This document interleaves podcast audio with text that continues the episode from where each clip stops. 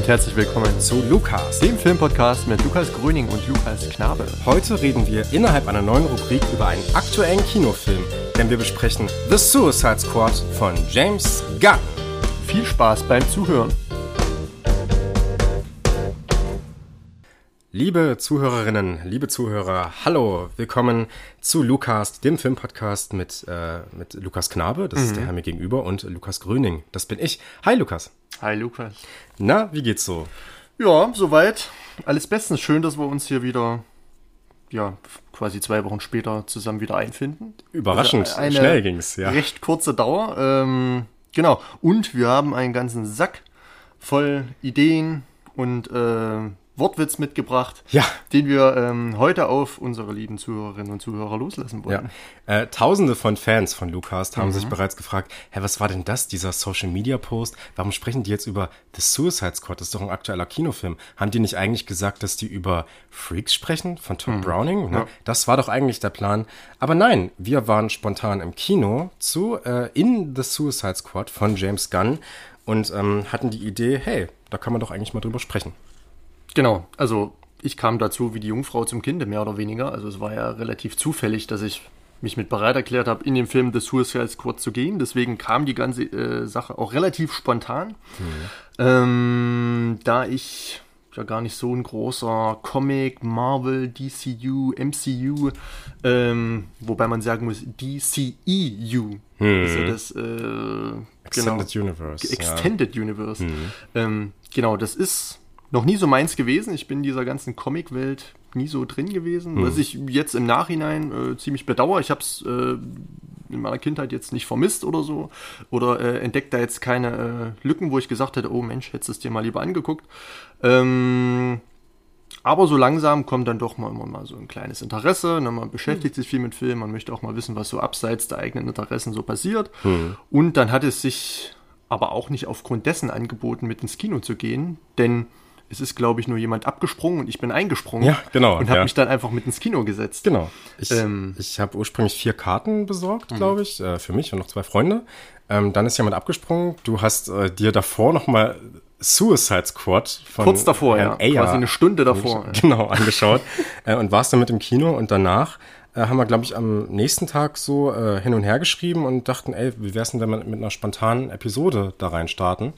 Und äh, gleichzeitig auch ein neues Format mhm. begründen, was sozusagen neben den normalen Episoden läuft, in denen wir uns gegenseitig Filme geben. Ähm, denn wir haben gesagt, wir gehen jetzt vielleicht mal öfter ins Kino ne, und äh, besprechen dann spontan diese Filme. Da muss man natürlich gucken, wie lang die Episoden dann jeweils werden, weil wir gucken den ja dann meistens nur einmal. Kino ist mhm. ja teuer, gerade für zwei sehr äh, junge, vitale Menschen mhm. ähm, wie uns, die noch nicht so viel Geld verdienen, sagen wir es mal Leider so. Leider nicht, ja. Ne? Ähm, und äh, von daher müssen wir mal gucken, wie oft äh, das geht, wie lang das geht. Und ähm, wir haben auch einen Namen für die Kategorie. Wir haben tatsächlich aufgerufen, hm. ne, zu, der, zum, äh, zu einer Rubrik, äh, zu, zur Namens, zur Ideengebung für den Namen der Rubrik. Mhm. So, ne? Und äh, es gab äh, zahlreiche Einwürfe von äh, Tom Walter. äh, liebe Grüße an dieser ja, Stelle und dann äh, den, den Herrn, der äh, unter anderem für dieses Intro hier verantwortlich ist. Ähm, äh, wir haben uns aber dann doch für was anderes entschieden, weil wir einen Namen haben wollten, der sich so an dieses Lou von Lucast anschließt. Ne? Und äh, wie haben wir es denn jetzt genannt? Richtig, also wir haben die ganze Sache Lou Cinema genannt. Ja. ja? Äh, L-U, C groß, Cinema. Genau. Also herzlich willkommen zur ersten Folge von Loose Cinema, dem Format, in dem wir über aktuelle Kino oder Kinofilme oder auch Streamingfilme oder irgend sowas besprechen, ne? Oder direkt direct Genau, also ich, ich glaube, es geht mal einfach so um die Aktualität, dass wir auch mal ein Format finden, in dem wir wirklich gezielt aktuelle Filme rausgreifen, die besprechen. Ähm, und vor allem Filme, die jetzt nicht schon in zahlreichen Abhandlungen, Kritiken, Rezensionen äh, durchgekaut und durchgekaut und durchgekaut ja. wurden. Das hatten wir in der Vergangenheit natürlich, wenn man sich jetzt mit Stanley Kubrick beschäftigt, ähm, relativ oft, dass die Filme ja. schon äh, massenweise kritisiert und nacherzählt und was weiß ich wurden. Mhm. Ähm, und dafür soll das Format da sein, dass wir einfach mal so jetzt die Macher sind Die einfach nicht nacherzählen, die nicht reproduzieren, sondern die jetzt wirklich mal ähm, vielleicht so mit aktuellen Filmen ins Gericht gehen und den einfach mal so ein bisschen. Ja, den Grundstein für die Interpretation Richtig. aktueller Kinofilme legen, sozusagen. Ja, wir versuchen es mal, wir gucken mal, was da so kommt. Man muss dazu sagen, dass du am nächsten Tag dann auch direkt in unserem WhatsApp-Chat mit einer anderen ziemlich geilen Idee angekommen bist, was den Namen für ein Format angeht, was auch mit Lou beginnt. Dazu aber dann an gegebener Stelle mehr, wenn es mal dann zum ersten Mal dazu kommt. Ne? da hatte ich eine sehr, sehr gute Idee. Die war wirklich richtig geil. Wirklich Aber richtig äh, ja, da kann man gespannt sein. Also ich glaube, schön. ich glaube, das wird ganz cool. Wir haben uns ja schon drüber gesprochen. Wir haben schon so einen Plan. Hm. Ähm, wird auf jeden Fall eine spannende, coole und abwechslungsreiche Sache in Zukunft. Genau. Und wir haben noch eine weitere neue Idee, denn wir haben uns äh, gefragt, was vielleicht so ganz spannend wäre, wenn ähm, unsere Zuhörerinnen und Zuhörer vielleicht mal mitbekommen, was wir davon abgesehen so sehen, von den Filmen, äh, die wir so besprechen. Ähm, was gucken diese beiden charmanten Herren, die ständig über Filme labern, eigentlich so sonst so nebenbei? Und deswegen werden wir jetzt auch immer so ein bisschen erstmal drüber sprechen, was hat derjenige denn zum ersten, zum letzten Mal, zum ersten Mal, zum letzten Mal gesehen? Und äh, ja, Lukas, was hast du denn zum letzten Mal gesehen? So, Also, jetzt geht die was ich zum letzten Mal gesehen habe, ja, ähm, wir hatten ja schon drüber gesprochen, klar, ich habe äh, mich da schon so ein bisschen abgesichert, was ich zuletzt gesehen habe. Mhm. Ähm, und bin da ja auf Letterbox auch ganz umtriebig und liste das alles und so weiter. Mhm. Äh, dann wird das mal so ein bisschen, ja, wie archiviert ist, dass man halt für solche Situationen dann mal sagen kann, was man denn so gesehen hat, denn The Suicide Squad sehe ich da. ja, also die ersten zwei Filme sind natürlich äh, The Suicide Squad und Suicide Squad. Ja. Ähm, seitdem habe ich nicht noch mal was gesehen, muss ich äh, zu meiner Schande gestehen. Wir waren ja am Mittwoch im Kino zu äh, The Suicide Squad. Seitdem bin ich leider nicht noch mal zur Sichtung eines Films dazu gekommen. Wobei, das stimmt nicht. Ich habe bei bei Netflix gestern oder vorgestern noch einen Film angefangen, den ich aber schon kannte. Also manchmal mache ich das so, wenn ich jetzt irgendwie weiß, ach hier, Mensch, ähm, in einer Stunde gehst du eh ins Bett, was machst du denn jetzt noch, bist jetzt noch nicht müde, aber vielleicht halt in der Stunde wirst du dann müde, guckst einfach noch irgendwas, was du schon kennst, was dich unterhält, wo du weißt, was gut ist, was jetzt dich nicht nochmal irgendwie aufwühlt, einfach mal sowas zum Berieseln. Und da hatte ich, glaube ich, äh, entweder war es Matilda, dieser Kinderfilm, den ich als, als Kind schon sehr mochte und der jetzt auch noch, ja, ganz schön ist. Ist das der mit dieser strengen Aufseherin Genau. da? Dieser, ja, Fräulein ja. Nee, Frau äh, Rektorin oder Rektorin Knüppelkuh. Rektorin, Es gab eine Fräulein Honig Ja. und dann eine Frau Knüppelkuh. Ah, ja. Also im Deutschen Knüppelkuh. Ich weiß nicht, wie es im Englischen äh, wird mit Sicherheit irgendwie ähnlich sein. Erst als Kind irgendwann mal gesehen, aber nicht Aber ähm, ja, prägende Eindrücke. Da gibt's ja da dieses Kind Benno Breitkopf, ähm, der dann eine Torte in, in der Aula vor versammelter äh, Schule essen muss und die dann halt isst und dann freuen sich alle. Und äh, das ist durchaus eine Situation, die, ein, die dann auch nochmal Gänsehaut erzeugen kann, wo man sich dann für Benno Breitkopf freut, dass er die ganze, den ganzen Kuchen gegessen hat und dann die ganzen Schüler schreien, jubeln, freuen sich. Ähm, ja, äh, dann in dieser Situation der eigentlichen Erniedrigung ist, ist er der dann, der das Schwert ergreift, nach oben reckt äh, und die Revolution einleitet. Ähm, ganz schön eigentlich. Ähm, und ich glaube, das war er. Mhm. Genau, es wird Matilda gewesen sein, ja. Also ich habe da, ich hab da vielleicht so die erste Stunde geguckt, dann habe ich das wirklich ausgemacht. Danny DeVito ist ja von Danny DeVito und mit Danny DeVito. Ja. Ähm, ein ganz schöner Film, gerade auch Danny DeVito als dieser ja, amerikanische Vorstadt Proletenpapa mit seiner Frau und seinem Sohn, wo dann Mathilda natürlich überhaupt nicht reinpasst, so als, als dieser Gegenpol des äh, ja, Musterkindes. Ähm, sehr schöner Film, ja. Aber was ich noch so gesehen habe, außer The Suicide Squad und Suicide Squad, war zum Beispiel Last Action Hero. Ähm, ich sehe es auch gerade von John McTiernan, der hat ja unter anderem äh, Predator gemacht und äh, ich glaube auch der 13. Krieger. Na, ja, und äh, stirb langsam auch vor allem. Stirb Mhm. langsam. Ähm, und das ist auch so ein Film, sage ich mal, meiner Kindheit. Ich glaube, den habe ich mir auf DVD sogar geschenkt bekommen. Hm. Da müsste ich so, keine Ahnung, 11, 12 gewesen sein. Ähm, fand ihn damals schon gut, konnte aber noch nichts mit diesen ganzen Referenzen anfangen. Also der Film referiert ja Hm. unglaublich viel. Es geht ja andauernd. äh, ich glaube mal, ich glaube nicht, dass ich jetzt alles irgendwie überblicken kann, aber ähnlich wie vielleicht auch, ähm, ich weiß nicht, Phantomkommando Ja, äh, ist es auch wieder so ein, so, so ein 70er, 80er ähm, Revival, wo nochmal ganz vieles in, sag ich mal, eine Action-Komödie äh, gebracht wird, was lustig ist, was erfrischend ist, wo man einfach viele Sachen wiedererkennt, was auch das Ganze schon irgendwie elegant, also es wirkt jetzt keineswegs mhm. aufgezwungen, die Figuren wirken auch ähm, ohne Hintergrundwissen sehr gut, also gerade da dieser Bösewicht, dessen Name mir nicht einfällt, aber ich sehe es ja gerade, ja, äh, gespielt von Charles Dance. Genau. Ich weiß nicht, ob man den kennt. Den kennt man aus Game of Thrones unter anderem. Mhm. Ja, da genau, also, den. Also hat er so ein Glasauge und ja, spielt ja. das, spielt so diesen, diesen, diesen wirklich diesen sehr klischeehaften Bösewicht, ähm, ja. der von einer sizilianischen Familie immer so beauftragt wird, einer Mafia-Familie. Irgendwie, irgendwie kommt, kommt vieles zusammen, also zum Beispiel auch eben der Pate. Hm. So spielt da mit rein, das, das ist dann dieses ganze Setting in einer Villa und dann sitzt da auf einmal so ein James Bond-Bösewicht mit einem ellenlangen ähm, ja, äh, äh, mit einer ellenlangen Pistole, ist kein Revolver. Äh, da wird man irgendwie auch so an diese James Bond-Bösewicht wie Goldfinger mhm. irgendwie so erinnert und so weiter. Klar. Und das Ganze wird da alles nochmal so ein bisschen durch den Kakao gezogen. Aber lustig, schön, elegant, äh, es macht Spaß und äh, hat auch so eine gewisse ja, Gutherzigkeit drin. Also ein schöner Film. Mhm. Genau. Den auf jeden Fall. Mhm. Und dann, ähm, bevor ich Geburtstag hatte, dachte ich mir, hm, du wirst jetzt 26 Jahre alt. Herzlichen Glückwunsch auch nochmal on air. Dankeschön, ne? Dankeschön. Ja, der Lukas hat Geburtstag. Richtig, Gehabt. genau. Ich hatte am 5. August Geburtstag und einen Tag davor dachte ich mir, Mensch, mit deinem 25. Lebensjahr musst du nochmal einen Film sehen, den du bisher schlicht verpennt hast. Mhm. Der mit Sicherheit schon tausende Male im Fernsehen kam, den jeder kennt, jede und jeder ähm, kennt, ähm, aber der an mir vorbeiging, den ich nicht beachtet habe. Äh, und zwar handelt es sich um keinen geringeren Film als Forrest Gump. Mhm. Ich dachte mir, bevor du 26 wirst, musst du dir nochmal in deiner ersten Lebensdekade, nee, in deinem ersten Lebens, na gut, Lebensdekade ist jetzt auch ja.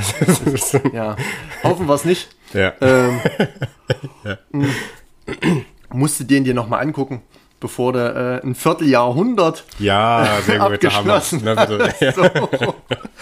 Ähm, ja, und es ist eben Forrest Gump gewesen. Ah, äh, selbst meine Freundin kannte den Film. Hm. Ähm, und meine Freundin ist gar nicht so in diesem Film-Game drin. Hm. Ähm, und ich also ich kam einfach drauf durch eine Facebook-Diskussion. In irgendeiner Facebook-Gruppe wurde der Film ähm, hochgelobt und eine auf Basis einer Filmrezension, in der der Film verrissen wurde.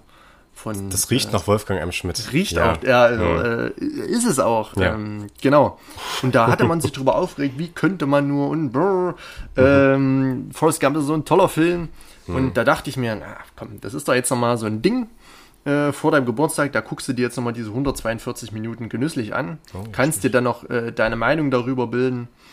Ähm, und ich habe dem Film von fünf möglichen Sternen drei gegeben. Mhm. Ähm, also ich muss ganz ehrlich sagen, dass ich ihn jetzt bei der ersten Sichtung weder richtig gut noch wirklich schlecht fand. Also es war so okay. Hm. Also es war für mich so dieses typische Hollywood, äh, so Underdog, äh, Drama, Komödie, ähm, bei der man rausgeht und denkt, man sei jetzt ein besserer Mensch. Um dann nach okay. zwei Tagen zu merken, dass das Leben vielleicht doch nicht so ist wie im Film und dass man die ganzen Vorsätze, die man jetzt über, den, über die Länge des Films geschmiedet hat, wie man jetzt in der Welt sein möchte, dann doch nicht so umsetzen kann. Du würdest sagen, das Leben ist gar keine Schachtel Pralinen? Ja, wahrscheinlich nicht, ja. Ähm, das Ganze ist schön anzusehen, wunderbar erzählt. Ähm, Gerade so dieser biografische Zugang, wie Forrest Gump dann eben auf der Bank sitzt und so sein Leben äh, erzählt, hm. wie er dann, sage ich mal, vom, vom gehänselten äh, Bübchen zum, ja, eigentlich immer noch verlachten oder, naja, was heißt verlachten, aber immer noch zum ja, debilen Millionär dann irgendwie hm. dann da ganz bescheiden auf der Bank sitzt.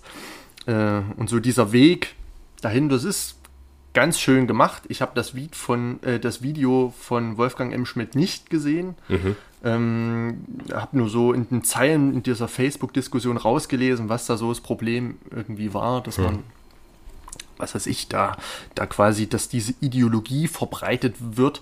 Man muss nur dem Staat dienlich sein und das machen, was der Staat von einem will. Man muss zur Army gehen, man muss, äh, man, man, man muss äh, für Aufträge oder, oder ich sag mal, für Verdienste ähm, staatliche Verdienste viel leisten ähm, und man muss sich in der Schule anstrengen und dann wird man eben erfolgreich, gut und, und ehrenhaft. Äh, ich weiß nicht, ob ich das jetzt äh, richtig zusammenbringe, diese. Also ich habe die, äh, die, die Kritik damals gesehen und mit Staat, für den Staatarbeiten hat es nichts zu tun. Ja. Also, aber will ich jetzt auch nicht zu sehr drauf Ja. eingehen. Also sonst reden wir viel zu lange über den Film. Ich habe den ja auch nicht äh, schon ein bisschen her. Aber es geht eher so um dieses, Ele- äh, dieses äh, evangelikale Verständnis, glaube ich, davon, dass man, wenn man sehr tüchtig ist und arbeitet, dann wird man von Gott belohnt und so. äh, diejenigen, äh, die eben nicht so tüchtig sind, die werden halt dann mehr oder weniger vertrieben oder gehen weg. Ne? Also da gibt's, glaube ich, geht's, glaube ich, in dem Film wird das auch so da, äh, dargestellt mit so einem Sturm, der dann irgendwie die konkurrierenden Fischerboote weghaut oder irgendwie so. War das ein Sturm? stimmt. Da gibt's was, Ja, als sie da irgendwie Krabben sammeln wollten oder so. ja, ist zu lange her. Ja, aber äh, wie gesagt, die Motivation hatte ich nach dem Film gar nicht, mich damit irgendwie mehr zu beschäftigen. Hm. Das ähm, war mir dann im Endeffekt zu müßig. Ich habe ihn gesehen, Haken dran, war ganz okay. Ich weiß nicht, ob ich ihn nochmal sehen muss. Für mich ist es jetzt kein Meilenstein der Filmgeschichte, auch wenn er bei Letterbox äh, insgesamt eine 4,1 bekommen hat, was ja schon sehr, sehr gut ist. Hm. Ähm, aber ja, vielleicht bin ich da auf diesem Vielleicht ist auch dieser Hype-Train schon an mir vorbeigefahren. Vielleicht ist Hm. diese Zeit auch einfach rum, dass man sich jetzt hinsetzt und Forrest Gump als äh, mindblowing empfindet. Ähm, ganz so war es einfach Ja, nicht. also es ist auch, ich, ich würde auch jetzt sagen, mit dem, was ich aus der Erinnerung weiß, das ist halt dann doch ein recht atypisch abgefilmter Hollywood-Film. Mhm. Und das ist jetzt nichts irgendwie ähm, allzu, also das ist auf keinen Fall so der große Meilenstein der Filmgeschichte, für den er oft gemacht wird. Ne? Also das ist jetzt nicht irgendwie was krass Besonderes oder so, würde ich sagen. Ne? Genau. Und einen Film hätte ich noch. Ja, dann erzähl. Äh, den würde ich ganz gerne noch ansprechen. Da war ich am raus. 3. August. Da Hm. war ich sogar im Kino. Ähm, zu einem Film von M. Night Shyamalan zu, in Old. Oh. Ähm, Genau, den, also ich hatte vor mehreren Monaten schon den Trailer gesehen. Und den Trailer fand ich schon richtig, richtig gut. Also der Trailer hat mich voll abgeholt. Ähm, war spannend zusammengeschnitten, musikalisch toll unterlegt, hat eine gute Spannung aufgebaut. Ähm, hat mir richtig gefallen, auch so dieses Thema, dieser zeitliche Verfall, dieses schnelle Altern, was auch schon im Trailer durchkam, da spoilere ich jetzt nicht zu viel. Ähm, das wirklich also zumindest im Trailer, sehr, sehr, sehr, sehr gut. So, und dann habe ich äh, den Film gesehen und der Film ähm, hat schon das eingehalten, was im Trailer war. Allerdings waren so ein paar ja, Dissonanzen dabei, die das ganze Erlebnis des Films und die ganze Idee so ein bisschen geschmälert haben. Ich möchte das jetzt nicht allgemein äh, M. Night Shyamalan äh, zuschreiben, aber war dann doch recht generisch. Also war okay. Also war jetzt nicht der Horrorfilm oder der Thriller mehr oder weniger, ähm, den ich mir erhofft hatte. Es war dann doch recht, naja, wir machen einen Twist und Twist und Twist und Twist. Und wie die Twists zustande kommen, das war dann halt, ja, so ziemlich okay. Hat man sich was einfallen lassen, war jetzt aber auch nicht irgendwie der große Wurf. Äh, war jetzt auch nicht übertrieben spannend. Also nach so ein, nach ein paar Mal hat man so diese Formel aufgeschnappt und das hat sich dann einfach nur noch wiederholt. Und das, äh, die Auflösung des Endes war jetzt auch so, brr. Also ich möchte jetzt nicht so viele Worte verlieren, weil der Film ja mitunter noch im Kino läuft. Ähm, ja, man kann sich angucken, ich glaube, es ist keine Geldverschwendung, wenn man in den Film geht, wenn man mal äh, denkt, dass man etwas spannenden ähm, und doch düsteren, interessanten Film sehen möchte, kann man das machen. Gab es einen Twist? Äh, ja. Wie typisch für M. Night, ja. Also, also, also, also ich hatte ja gerade, es gab einen Twist und einen Twist und einen Twist und einen Twist. Ja, Äh, und das wurde immer so angedeutet. Man wusste schon, okay, jetzt kommt ein Twist. okay. Und dann kam der Twist und Ja. dann wurde es wieder angedeutet und dann kam wieder und angedeutet, dann kam Oh wieder. Gott, ja, so, und das, also man, man war die ganze Zeit so in einem sicheren Fahrgewässer, wusste, auf was es hinausläuft, hätte schon sagen können, okay, ja, wird doch schon noch irgendwas passieren, oder? Ja. Und dann drei Minuten später, bupp, Also dafür ist er ja berühmt, ne? Der hat das ja quasi in jedem Film irgendwie drin. Und ich muss sagen, mich hat er noch nie besonders groß beeindruckt. Ich finde, er hat. nee, äh, beeindruckt ist, ja, nee. Also es gibt, äh, ich, also es gibt einen, einen Film von ihm, den ich wirklich was abgewinnen kann, und das ist Unbreakable. Der ist, äh, der ist noch sehr sehenswert. Das ist im Prinzip so eine, äh, ja, recht äh, bescheidene Superheldengeschichte, passt sozusagen zum heutigen Thema auch Ja. ganz gut. ähm, Äh, und, und der ist ziemlich mhm. gut mit Bruce Willis und hat natürlich auch einen Twist am Ende, ist nicht klar, wie man mhm. das so bei ihm sein muss. Ne? Aber ansonsten habe ich auch, ich habe mir die Rezension tatsächlich oder die Kritik von Wolfgang M. Schmidt zu Old mal angeschaut, weil ich wusste, ich werde den Film sowieso nicht gucken jetzt oder werde da nicht ins Kino gehen. Und er hat The Village noch sehr gelobt, wo ich auch nicht ja. so ganz einverstanden bin. Aber mhm. gut. Also der ist schon interessant, aber auch aus filmischer Perspektive ist das jetzt nichts. Naja. Ja, also, also ich meine, man kann drüber reden, man kann sich schon in einer gewissen Art und Weise mitnehmen lassen, aber man darf jetzt nicht äh, mit einem Rotstift im Kinosaal sitzen und da irgendwie äh, die ganze Zeit versuchen, ähm, das Haar in der Suppe zu suchen. Man findet mit mhm. Sicherheit einige Haare und es ist nicht der beste Film, den es gibt. Äh, Split fand ich von M. Night Shyamalan besser. Den fand ich, muss ich sagen, fand ich zu dem Zeitpunkt fand ich den ganz gut. Ich müsste mal wieder sehen. Hat mhm. mir gefallen. War auch nicht der große Wurf, war auch nicht super gruselig, auch nicht super spannend, auch nicht super innovativ. Ähm, aber es war unterhaltsam und genauso war äh, Old. Also ich glaube, man es reicht, würde vielleicht auch reichen, wenn man sich den mal irgendwie bei Prime oder Netflix mhm. anschaut. Mhm. Ähm, ist jetzt kein Film, der jetzt für ein Kinosaal gemacht ist, aber wenn man mal Langeweile hat und nicht weiß, was man, was im Kino so läuft und dann sieht man den, kann man da getrost reingehen. Ich denke mal, das Geld ist trotzdem ganz gut investiert, auch mhm. wenn es natürlich, wie du schon sagtest, äh, viel Geld ist, gerade für Schülerinnen und Schüler, für Studierende äh, und für Auszubildende und so weiter und so fort. Äh, Kino ist auf jeden Fall nicht billig, das stimmt schon. Hm. Genau. Und dann, äh, wie hast du das eigentlich auch schon von mir? Also ich könnte jetzt hier noch weiter zurückgehen, aber dann ja, kommen wir schon zu Videodrome, ja. den wir zusammen gesehen ja, haben. Wir zu, ja, okay, das und, stimmt. Äh. Genau. Videodrome war auch ein sehr guter Film. Sehr gut, ja. Ja, müssen wir vielleicht auch mal irgendwie im Podcast. Na egal, müssen wir mal gucken. Ähm, ja, äh, was habe ich zuletzt Erzähl mal, ja, bin ich gespannt. Ich habe, äh, ich glaube, so die größ den Großteil der Filme, den ich gesehen habe, da habe ich dir schon von berichtet. Das war, äh, es waren gar nicht so viele Filme in letzter Zeit. Äh, ich habe zum ersten Mal, äh, ich habe zwei Filme auf Mubi gesehen, nämlich zum einen The Wicker Man, hm? das Original, Geil. den ich richtig, super, richtig gut super, fand. Super, super, super. Ähm, grandios, also äh, auch von der Machart her äh, teilweise ein recht dokumentarisch anmutender hm. Stil. Und ähm, ich hatte vor allem die Ausleuchtung, die fand ich grandios. Also gerade hm. in diesen Innenräumen wenn man zum Beispiel das erste Mal in dieser Bar ist. Mhm. Das ist so hell. Ja. Und das ist überhaupt nicht urig oder so. Aber gerade dieses Helle sorgt auch schon wieder für so ein, das ist zu perfekt. Weißt du, das ist, das, mhm. da kommt schon so ein Horrorgefühl irgendwie bei rum. Ja. Das ist grandios. Also, äh, Für mich, also, wenn ich kurz dazu was sagen darf, ja, für klar. mich hatte das immer so den Eindruck des Ausgeliefertseins. Also, es ist, es ist so dieses ja. helle, fast schon sterile Licht, ja. was, was auf diesen Fremdling so irgendwie draufleuchtet. Ja. Man kann sich nicht irgendwie in eine Ecke stellen, irgendwie aus der dunklen Ecke schauen, äh, ja. äh, was passiert hier, wo bin ich hier, sondern man steht im Raum drin und man ist so ausgeliefert. Alle schauen auf einen, es ist hell, man wird gesehen, man, also, also nichts ist irgendwie verdeckt, es gibt kaum Schatten.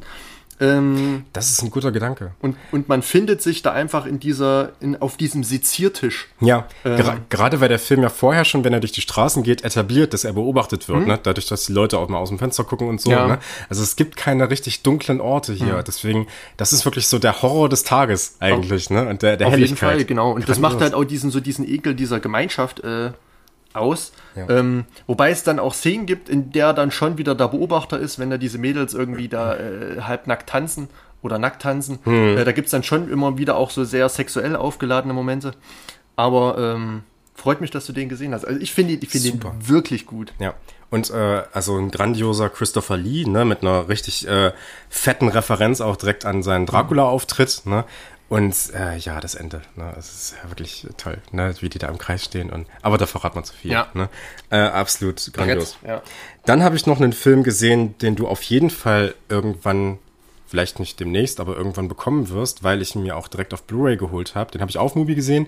Undine von Christian Petzold. Ah. Was für ein fantastischer Film. Ich kann, ich sag, ich will dir noch nicht zu viel verraten, mhm. aber es ist ein, es ist ein Liebesfilm und es geht um den Undine-Mythos. Ähm, also das äh, Undine ist so ein, ähm, ein Wesen der äh, nordischen oder was germanischen eins von beiden äh, Sagenwelten. Mhm. Ähm, äh, so, so ein nymphenartiges Wesen, weibliches Wesen, was aus dem Wasser kommt und ähm, sich äh, da in jemanden verliebt und äh, wenn diese Liebe beendet ist, dann äh, muss sie zurück ins Wasser sozusagen. Okay. Und, und dieses, diesen Mythos holt Christian Petzold äh, mit seinem erst 2020 erschienenen Film, der ist relativ frisch, äh, ins moderne Berlin sozusagen rein. Und der Film wirkt erstmal die ganze Zeit überhaupt nicht wie, äh, ne, als ob, also mhm. hat erstmal nichts mit dieser Sagenwelt zu tun. Das ist nur der Name. Achso, hat, also ist jetzt nicht irgendwie mit Shape of Water, dass da irgendwie nee, nee, nee, nee, nee, nee, aus dem Wasser steigt. das ist was ganz anderes, nee. Aber das ist wirklich äh, grandios, ja. Also es ist ein wirklich äh, Richtig, richtig mhm. guter Film gewesen. Absolut, kann ich mir sehr. Und dann äh, habe ich, ähm, ich habe ja auch so Filme, die ich immer mal wieder gucke, wenn ich äh, abends nicht weiß, was ich gucken soll und eigentlich bald ins Bett möchte. Und man muss sagen, ich hatte äh, in der vorletzten Woche war es, glaube ich, äh, hatte ich mal eine ganze Woche kein Internet. Das heißt, ich mhm. war gezwungen, auf meine DVD-Sammlung zurückzugreifen und habe dann nicht, wie ich es eigentlich hätte machen müssen, äh, neue Sachen gesehen, sondern ich habe alte Sachen gesehen. Mhm. Und ich habe dann äh, einen Film geguckt, den ich immer gucken kann, wenn mir langweilig ist und wenn ich nicht weiß, was ich gucken soll. Und das ist, äh, ja. Oh, Lukas ähm, Ja, ich habe Luft geholt, weil ja. jetzt fällt mir aber der Name nicht ein. Na, der Western, ja, den wir schon mal geguckt haben. Richtig. Den haben wir, stimmt, den haben wir sogar schon mal geguckt. Ja, ja. mit äh, unserem guten Freund Björn Boyster, glaube ich, zusammen. Echt? War der auch mit da? Oder war es Yannick? Nee, ich glaube, da war keiner von beiden da. Ich habe den Film mit Yannick schon mal alleine geguckt. Das weiß ich. Ähm, Quicker Than the Dead? The Quick and the Dead. The Quick and the Dead. Ja, schneller als der Tod im Deutschen. Äh, ein, Western von Sam Raimi aus dem Jahre 1995. Mhm. Ähm, und dann habe ich gedacht, ey, komm, wenn ich schon bei Sam Raimi bin, schaue ich mir auch gleich nochmal Evil Dead 1 bis 3 an. Das war Ach. auch nochmal schön. Ja, die habe ich vorher schon gesehen. Cool. Also die, ne, aber die, äh, ganz fantastisch, ne? Also mhm. gerade sind natürlich wahnsinnige Unterschiede zwischen den Filmen. Ne? Spätestens in Teil 2 ist das ja ein, mehr mhm. ein Action-Flick und in Teil 3 ist es eine Action-Komödie mhm. oder Komödie. Weiß nicht, so viel Action gibt's da auch gar nicht mal, außer die, vielleicht die Schlacht am Ende. Ähm, ja, ganz toll. Und dann habe ich noch was geschaut. Ich hatte ja sehr viel Zeit, dadurch, dass ich äh, äh, ne, dadurch, dass ich kein Internet hatte und mhm. ähm, äh, hab, äh, dachte, ey, ich brauche jetzt was, was viel Zeit kostet und habe eine Serie angefangen. Mhm. Und zwar Twin Peaks. Ach. Nicht nur angefangen. Ich habe den äh, Pilotfilm geschaut und ich habe die komplette erste Staffel geschaut, die ja nur aus sieben Folgen besteht. Oder mhm. acht? Sieben? Acht? Eins von beiden. Ich glaube sieben. Das ist ganz schön geil. ist die Pilotfolge in dieser Blu-ray-Sammlung mit drin? Ja, das ist ein anderthalbstündiger Film. Genau, ist ein Pilotfilm. Cool. Und äh, ja, äh, startet natürlich mit dem Mord an Laura Palmer, ne? mhm. ist klar. Also die wird, Leiche wird gefunden und so. Ja. Ne? Und dann kommt natürlich ähm, der FBI-Agent erstmal in die Stadt und man akklimatisiert sich so ne, mhm. ne, und so. Und dann beginnt diese, ja, Mischung aus Krimi, Mystery-Serie und ja, einer Seifenoper eigentlich. Ne? Und mhm. das ist ein ganz, ganz spezieller Mix. Das dreht ich weiß nicht, wie viel ich jetzt verraten soll. Ich finde, es dreht noch nicht so ab, wie ich es mir erwartet habe. Ich glaube, das kommt erst in ab Staffel 2, dann geht's. Das wäre meine Frage gewesen. Ähm, aber es gibt schon so einzelne Elemente, gerade wenn man sich so einzelne Bewohner dieser Vorstadt da anschaut, also dieses Ortes Twin Peaks, die schon sehr eigenartig sind und die, äh, äh, ja, die so aus einem normalen bürgerlichen Leben klar herausfallen, sag mal's mal so. Mhm. Aber ich will nicht zu viel verraten. Du willst es ja auch noch gucken. Ich will es auch noch gucken, habe mich aber schon viel damit beschäftigt, gerade was ähm, das Thema angeht von, äh, ich glaube, Angelo Badalamenti, mhm. der äh, den Theme dazu beigesteuert hat äh, und da durch diese ähm, ja, Titel der einzelnen Musikstücke mhm. kann man sich da schon so ein bisschen erschließen, dass es da eben Laura Palmer gibt, dass es da diesen Red Room gibt äh, mit diesen Vorhängen und diesem ja. karierten Boden. Ja, ja, die Black Lodge, äh, ja, ja, genau. So, und da äh, kennt man schon so einige Elemente, auch durch die YouTube-Videos, die, ähm, sage ich mal, da die Musikstücke abspielen und dann irgendwie mhm. so ein paar Fotos zeigen. Ähm, oder ich glaube, The Beauty of, dieser YouTube-Kanal, ja, ja, auch schon super. ein paar, paar ja, ja. Äh, Screenshots gezeigt. Ja. Ähm, Den können wir vielleicht generell mal empfehlen. Hm? Ganz kurz. The Beauty gern, of ja. ist ein fantastischer YouTube-Kanal, ähm, der im Prinzip ähm, ja, so die schönsten Bilder und Aufnahmen aus einem Film zeigen und diese Aufnahmen mit Musik aus diesem Film oder aus dieser mhm. Serie oder sowas äh, hinterlegt. Ne? Der macht jetzt momentan äh, immer ähm, Videos zu gewissen Filmreihen oder zu Reihen von Regisseuren. Er hat zum Beispiel letztens ein fantastisches Video zur Rocky-Reihe äh, hm? rausgebracht. Also Rocky und die beiden Creed-Filme. Wirklich toll. Cool, ja. Also was auch sehr zu empfehlen ist, ähm, gerade weil wir schon eine Folge darüber besprochen hatten, ähm, zu Stanley äh, Kubricks ähm, Film Barry Lyndon. Barry Lyndon, mhm. richtig. Auch eine sehr, sehr gute ähm, ja, äh, äh Darbietung einzelner schöner, schöner mhm. Shots aus Barry Lyndon mit dieser tollen Musik. Ja. empfehlen. Ja. Wir haben ja im Podcast viel darüber gesprochen, inwiefern das so auf diese äh, Kunst der damaligen Zeit referiert und das kann man in diesem, in so einem Video, wo diese schönsten Bilder so aufgereiht sind, kann man das ja wunderbar nachverfolgen mhm. mal, ne? Und sich da mal hinsetzen und das so ein bisschen ja, mitnehmen. Ja, ne? kann man sich auf jeden Fall mal angucken. Die Videos gehen auch nicht allzu lang. Ich glaube, so zwischen sieben und zehn Minuten. Das geht, ist eigentlich relativ. Weniger sogar. Weniger? Okay. Maximal fünf meistens. Ich ja. glaube, es gibt so einzelne, die vielleicht mal ein bisschen rausragen. Äh, hm? Es gibt zum Beispiel ein relativ langes Video zu Middle Earth, hat das, glaube ich, genannt. Und da geht es natürlich um Herr der Ringe und um hm. Hobbit. Ne? Hm. Genau. Das cool. geht, glaube ich, acht Minuten oder so, ja. Ja. Alles klar. Dann jetzt hätten wir diesen ersten Teil. Wir sind jetzt bei einer knappen halben Stunde. Und ähm, starten mal mit The Suicide Squad. Mhm. Wie geht man an so ein Thema ran? Ich will erstmal, ohne dass du irgendwas dazu sagst, mhm. so im Großen und Ganzen, ich will erstmal sehen, wie war das so für dich und wie fandest du den Film? Naja, äh, also ich habe immer so eine gewisse, also nicht Abneigung, Ach so, ganz kurz noch, ja. be bevor du startest. Hm. Ähm, das ist jetzt auch eine massive Warnung an euch, weil Stimmt, wir werden, wir werden jetzt über diesen Film auch äh, durchaus ein bisschen detaillierter sprechen mhm. und wir werden massiv spoilern. Also ich weiß auch ganz genau, dass ich mit Sicherheit über das Ende reden werde sehr explizit. Mhm. Und ähm, also, wenn ihr den Film noch nicht gesehen habt, dann hört euch das hier entweder nicht an oder wenn es euch scheißegal ist, dann hört einfach zu. Ne? Aber wir werden auf jeden Fall massiv spoilern zu diesem Film. Und das werden mhm. wir, glaube ich, immer machen in diesen Loose Cinema Folgen. Ne? Damit, da könnt ihr euch schon mal gleich hier arrangieren. Ne? Ja, so. vielleicht bauen wir da in Zukunft irgendwie noch so einen kleinen Disclaimer am Anfang ein. Ja. Das, ich glaube, das hatten wir mal bei 1917 gemacht. Ja. Das müssten wir dann vielleicht einfach mal wieder fortführen. Ja. Oder wir machen es mit so einer Ansage hier. Ne? So. Also hier, Spoiler. Mhm. Ne? Wenn, er, äh, wenn euch das egal ist, hört weiter. Wenn nicht, dann. Ja, mhm. So. Ja, bitteschön. Entschuldigung, ich habe dich unterbrochen. Ähm, ja, ich, ich habe schon wieder mit Abneigung angefangen. Das klingt schon wieder negativer, als es sein soll. Aber wenn ich die Auswahl habe, Filme zu schauen, ähm, und ich sehe, dass da ein Film einem großen Universum angehört, das ich nicht kenne, dann fällt der Film für mich einfach schon mal eigentlich kategorisch raus, weil ich mir sage, naja, ich kenne jetzt, äh, kenne kenn nach der Sichtung zwar den Film aus dem Jahr 2018, aber ähm, aus diesem Universum kommen seit 2005 regelmäßig Filme, die mir alle nichts sagen. Ähm, die man aber kennt, die so in der Populärkultur sehr, sehr verankert sind, die viele kennen. Ähm, es gibt da diese richtigen Fandom-Gruppen, die sonst was rausposaunen, Theorien schmieden.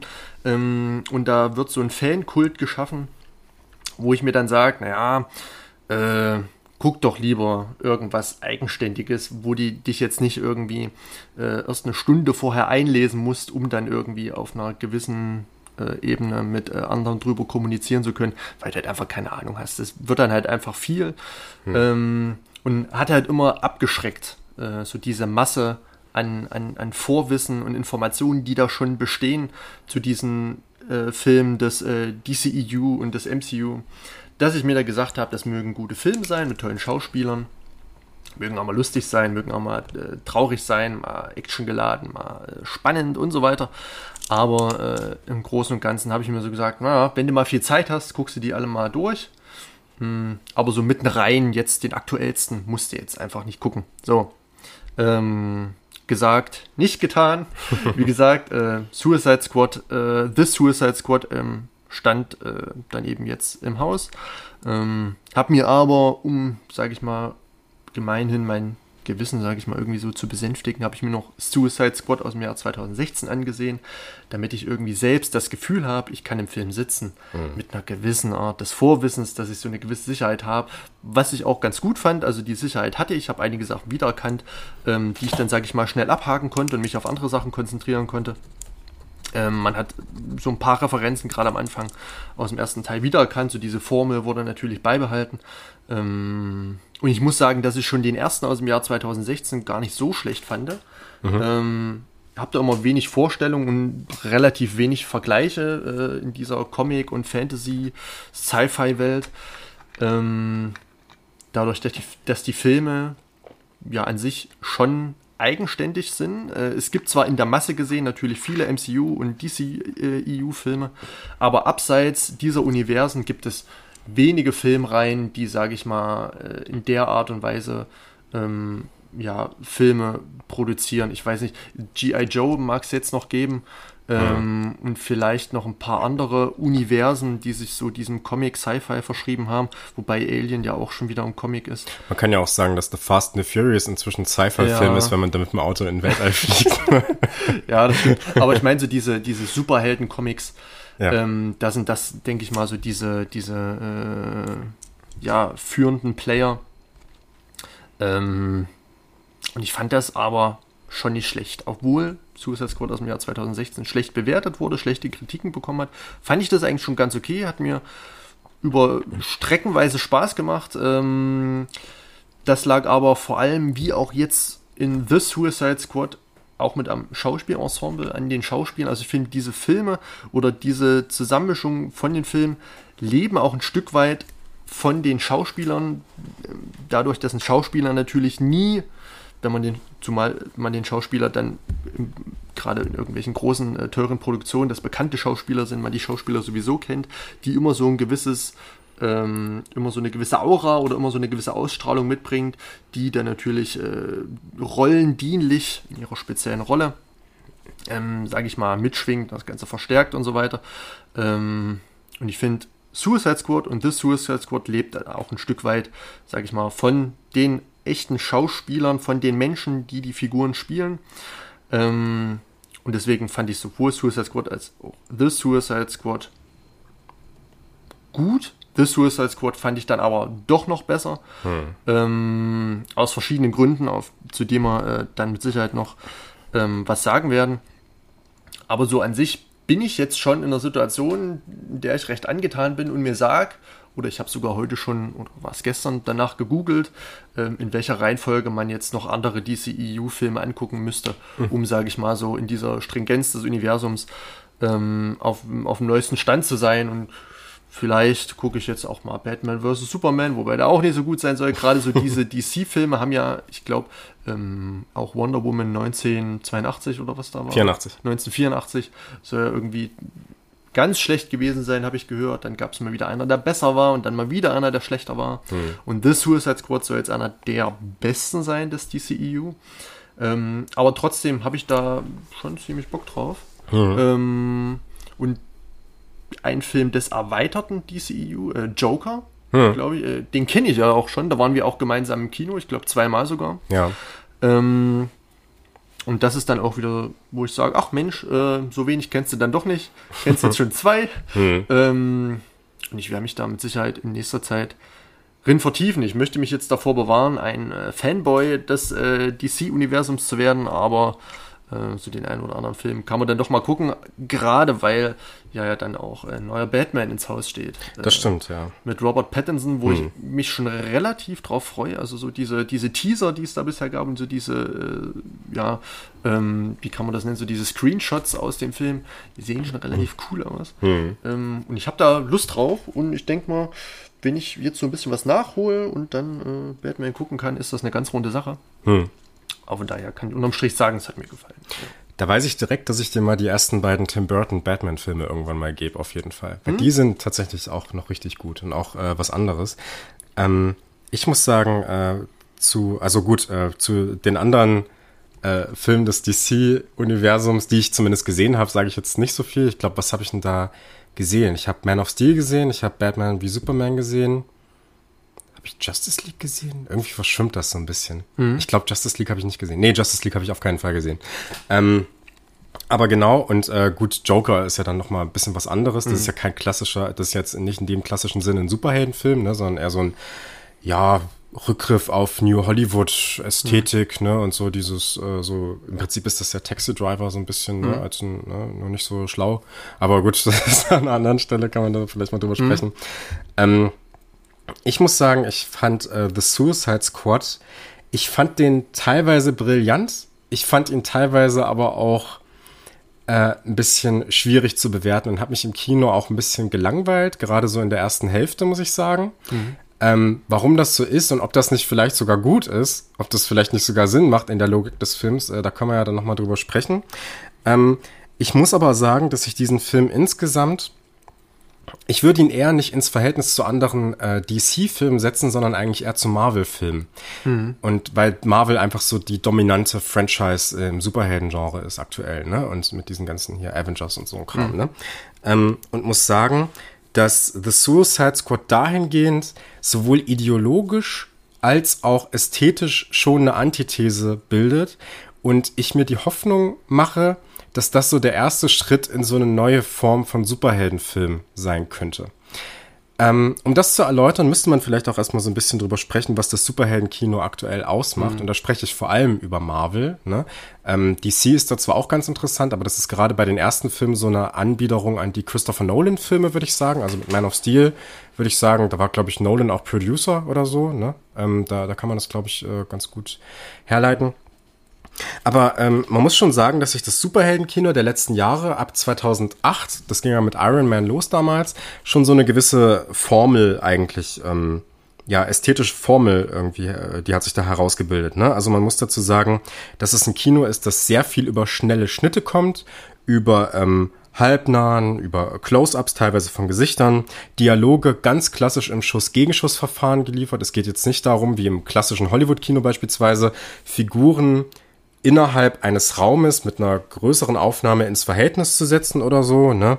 Es gibt dann natürlich so eine Form von Continu Continuity Editing, also im Endeffekt unsichtbare Schnitte. Das heißt, man soll als Zuschauer gar nicht mitbekommen, dass da ein Bruch ist zwischen Schnitten, sondern es ist so ein, ja, wir haben einen Establishing-Shot, dann mhm. gehen wir näher ran an die Charaktere, ne, oder gehen, äh, die, die, ne, die Einstellung wird ein bisschen kleiner, ne, und dann so geht das immer weiter, mhm. ne. Ähm, wir haben dann auch so eine typische Form von Humor, in dem Ernsthaftigkeit aufgebaut wird und das wird dann durch Ironie gebrochen. Ne? Das haben wir auch in diesem Film teilweise gesehen. Ne?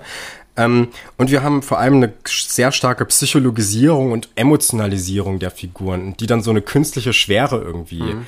äh, erreicht. Ne? Das ist auch was, was wir durchaus hier in The Suicide Squad mhm. zum Teil haben. Ne? Ähm, und ja, und äh, was man dazu auch noch sagen muss, ist, dass es sich ja hier um eigentlich Filme handelt, in denen sehr viel gekämpft wird, ähm, wo wir aber eigentlich keine Gewalt haben. Das heißt, wir haben hier eigentlich kein Blut oder sowas, ne? Oder abgetrennte Körperteile oder sowas, ne? Äh, muss man dazu sagen, ne? Das ist schon was, mhm. was wir in diesen normalen Marvel-Filmen jetzt bei Avengers nicht haben, sondern das passiert eigentlich dadurch, die Avengers kämpfen zum Beispiel gegen eine größere Gruppe von Gegnern, da wird einer gehauen, der fällt aus der, äh, aus der Einstellung raus und dann liegen die halt so da. Aber Blut oder sowas sieht man da nicht, ne? Das ist keine Form von Gewalt, sondern es sind so freundliche Familienfilme, mhm. ne? Und ideologisch sind diese Filme auch in äh, bestimmter Weise ein bisschen äh, ja repressiv könnte man sagen oder reaktionär, dadurch, dass sie eigentlich so einen so eine Art, ich würde es mal so Übermenschen-Kollektivismus nennen. Ne? Also es gibt im Prinzip Übermenschen und ganz normale Menschen spielen da eigentlich überhaupt keine Rolle, kann man so sagen. Ne? Also es, äh, ist, es sind keine besonders demokratischen Filme, mhm. sondern es geht eigentlich darum, da gibt es ein Problem, die Welt wird bedroht und es geht darum, eigentlich den Status quo, das, was wir vorher hatten, wiederherzustellen, ja, mhm. und so die ganzen innergesellschaftlichen Konflikte, keine Ahnung, Rassismus, mhm. Sexismus und so weiter und so fort, ne, alles das, über was wir heute auch sehr emotional teilweise reden, das findet da eigentlich gar nicht statt, sondern es gibt eigentlich so eine heile Welt und die gilt es zu beschützen, kann mhm. man sagen, ne. Das ist so die Ideologie hinter diesen ähm, Filmen. Und man muss dazu jetzt äh, so ein bisschen vielleicht über James Gunn auch reden, denn dieser Typ kommt ja aus dem Marvel-Universum. Der hat ja schon zwei Filme gedreht, die da stattfinden, nämlich Guardians of the Galaxy äh, 1 und 2. Mhm.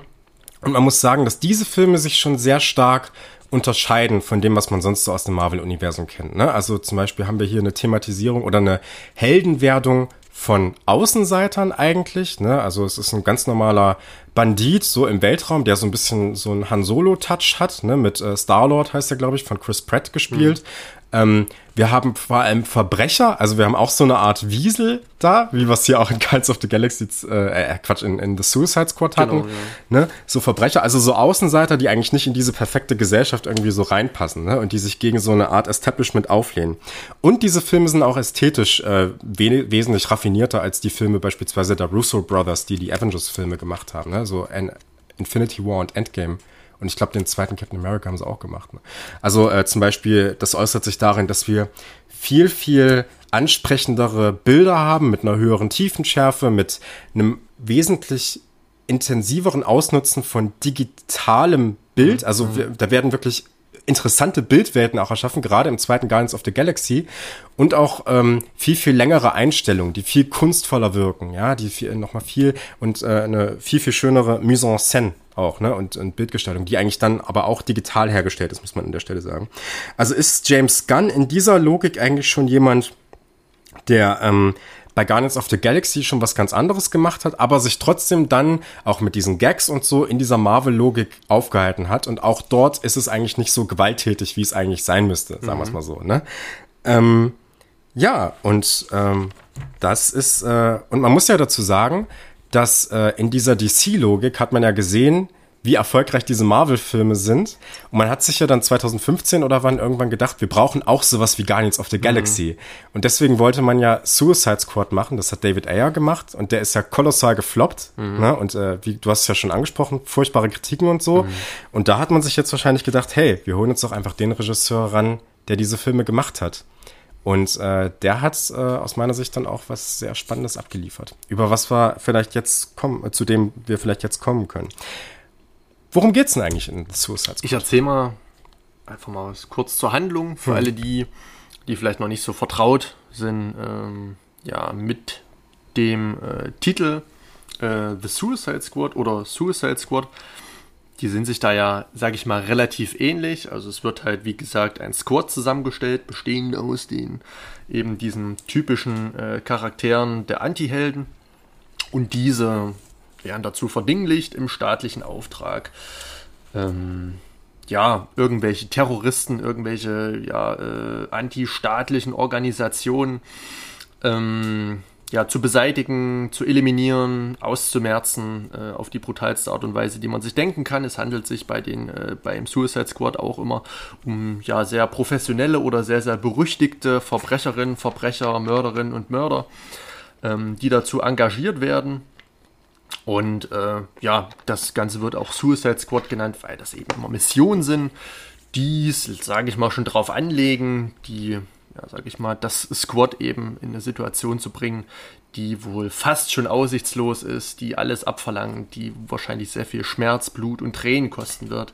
Hm. Ähm, genau, und so auch hier in The Suicide Squad. Es gibt also wieder, ich glaube, einen Militärputsch, äh, ich habe es mir aufgeschrieben, ähm, in der, im fiktiven Staat äh, Corto Maltese. Ja. Ich weiß nicht, ob ich das richtig ausspreche.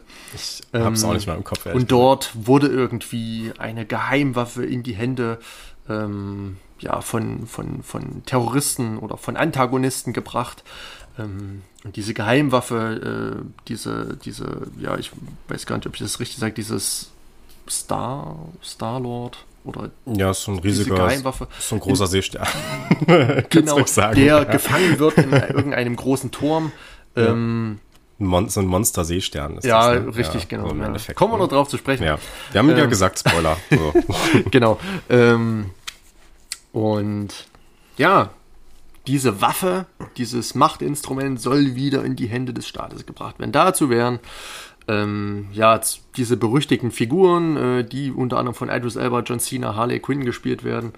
Ähm, ah ja, Joel Kinnaman möchte ich äh, nicht unterschlagen, auch ein inzwischen dann doch sehr, sehr guter äh, Schauspieler mit einer gewissen Reputation. Ich hatte Ach, der ist das. Erstes, ja. genau. Hm. Äh, Rick Flag äh, spielt die Figur Rick Flag. Hm. Ähm, und ich hatte den das erste Mal in äh, Run All Night äh, gesehen, äh, Film mit Liam Neeson. Hm. Und ich glaube, Ed Harris auch so ein typischer Liam Neeson äh, Thriller. Mhm. Ähm, war ganz okay, da, ich, da war Joel Kinnaman relativ jung, sage ich mal, relativ unerfahren, relativ unbekannt, aber hat mir da schon eigentlich relativ gut gefallen. Es gab dann auch noch Safe House mit äh, Denzel Washington und äh, Ryan Reynolds, fand mhm. ich auch sehr gut. Mhm. Auch die Rolle des Joel Kinnaman, auch wenn er da nur relativ kurz ähm, ist, aber hat schon so eine Heldenfigur, äh, großer Typ, breites Kreuz, äh, passt da schon rein. Mhm. So, genau, und das wäre es eigentlich auch schon gewesen. Also Suicide Squad erledigt mhm. Auftrag im Sinne des Staates um, sage ich mal, eine Geheimwaffe wieder in, ja, in Anführungsstrichen sichere Hände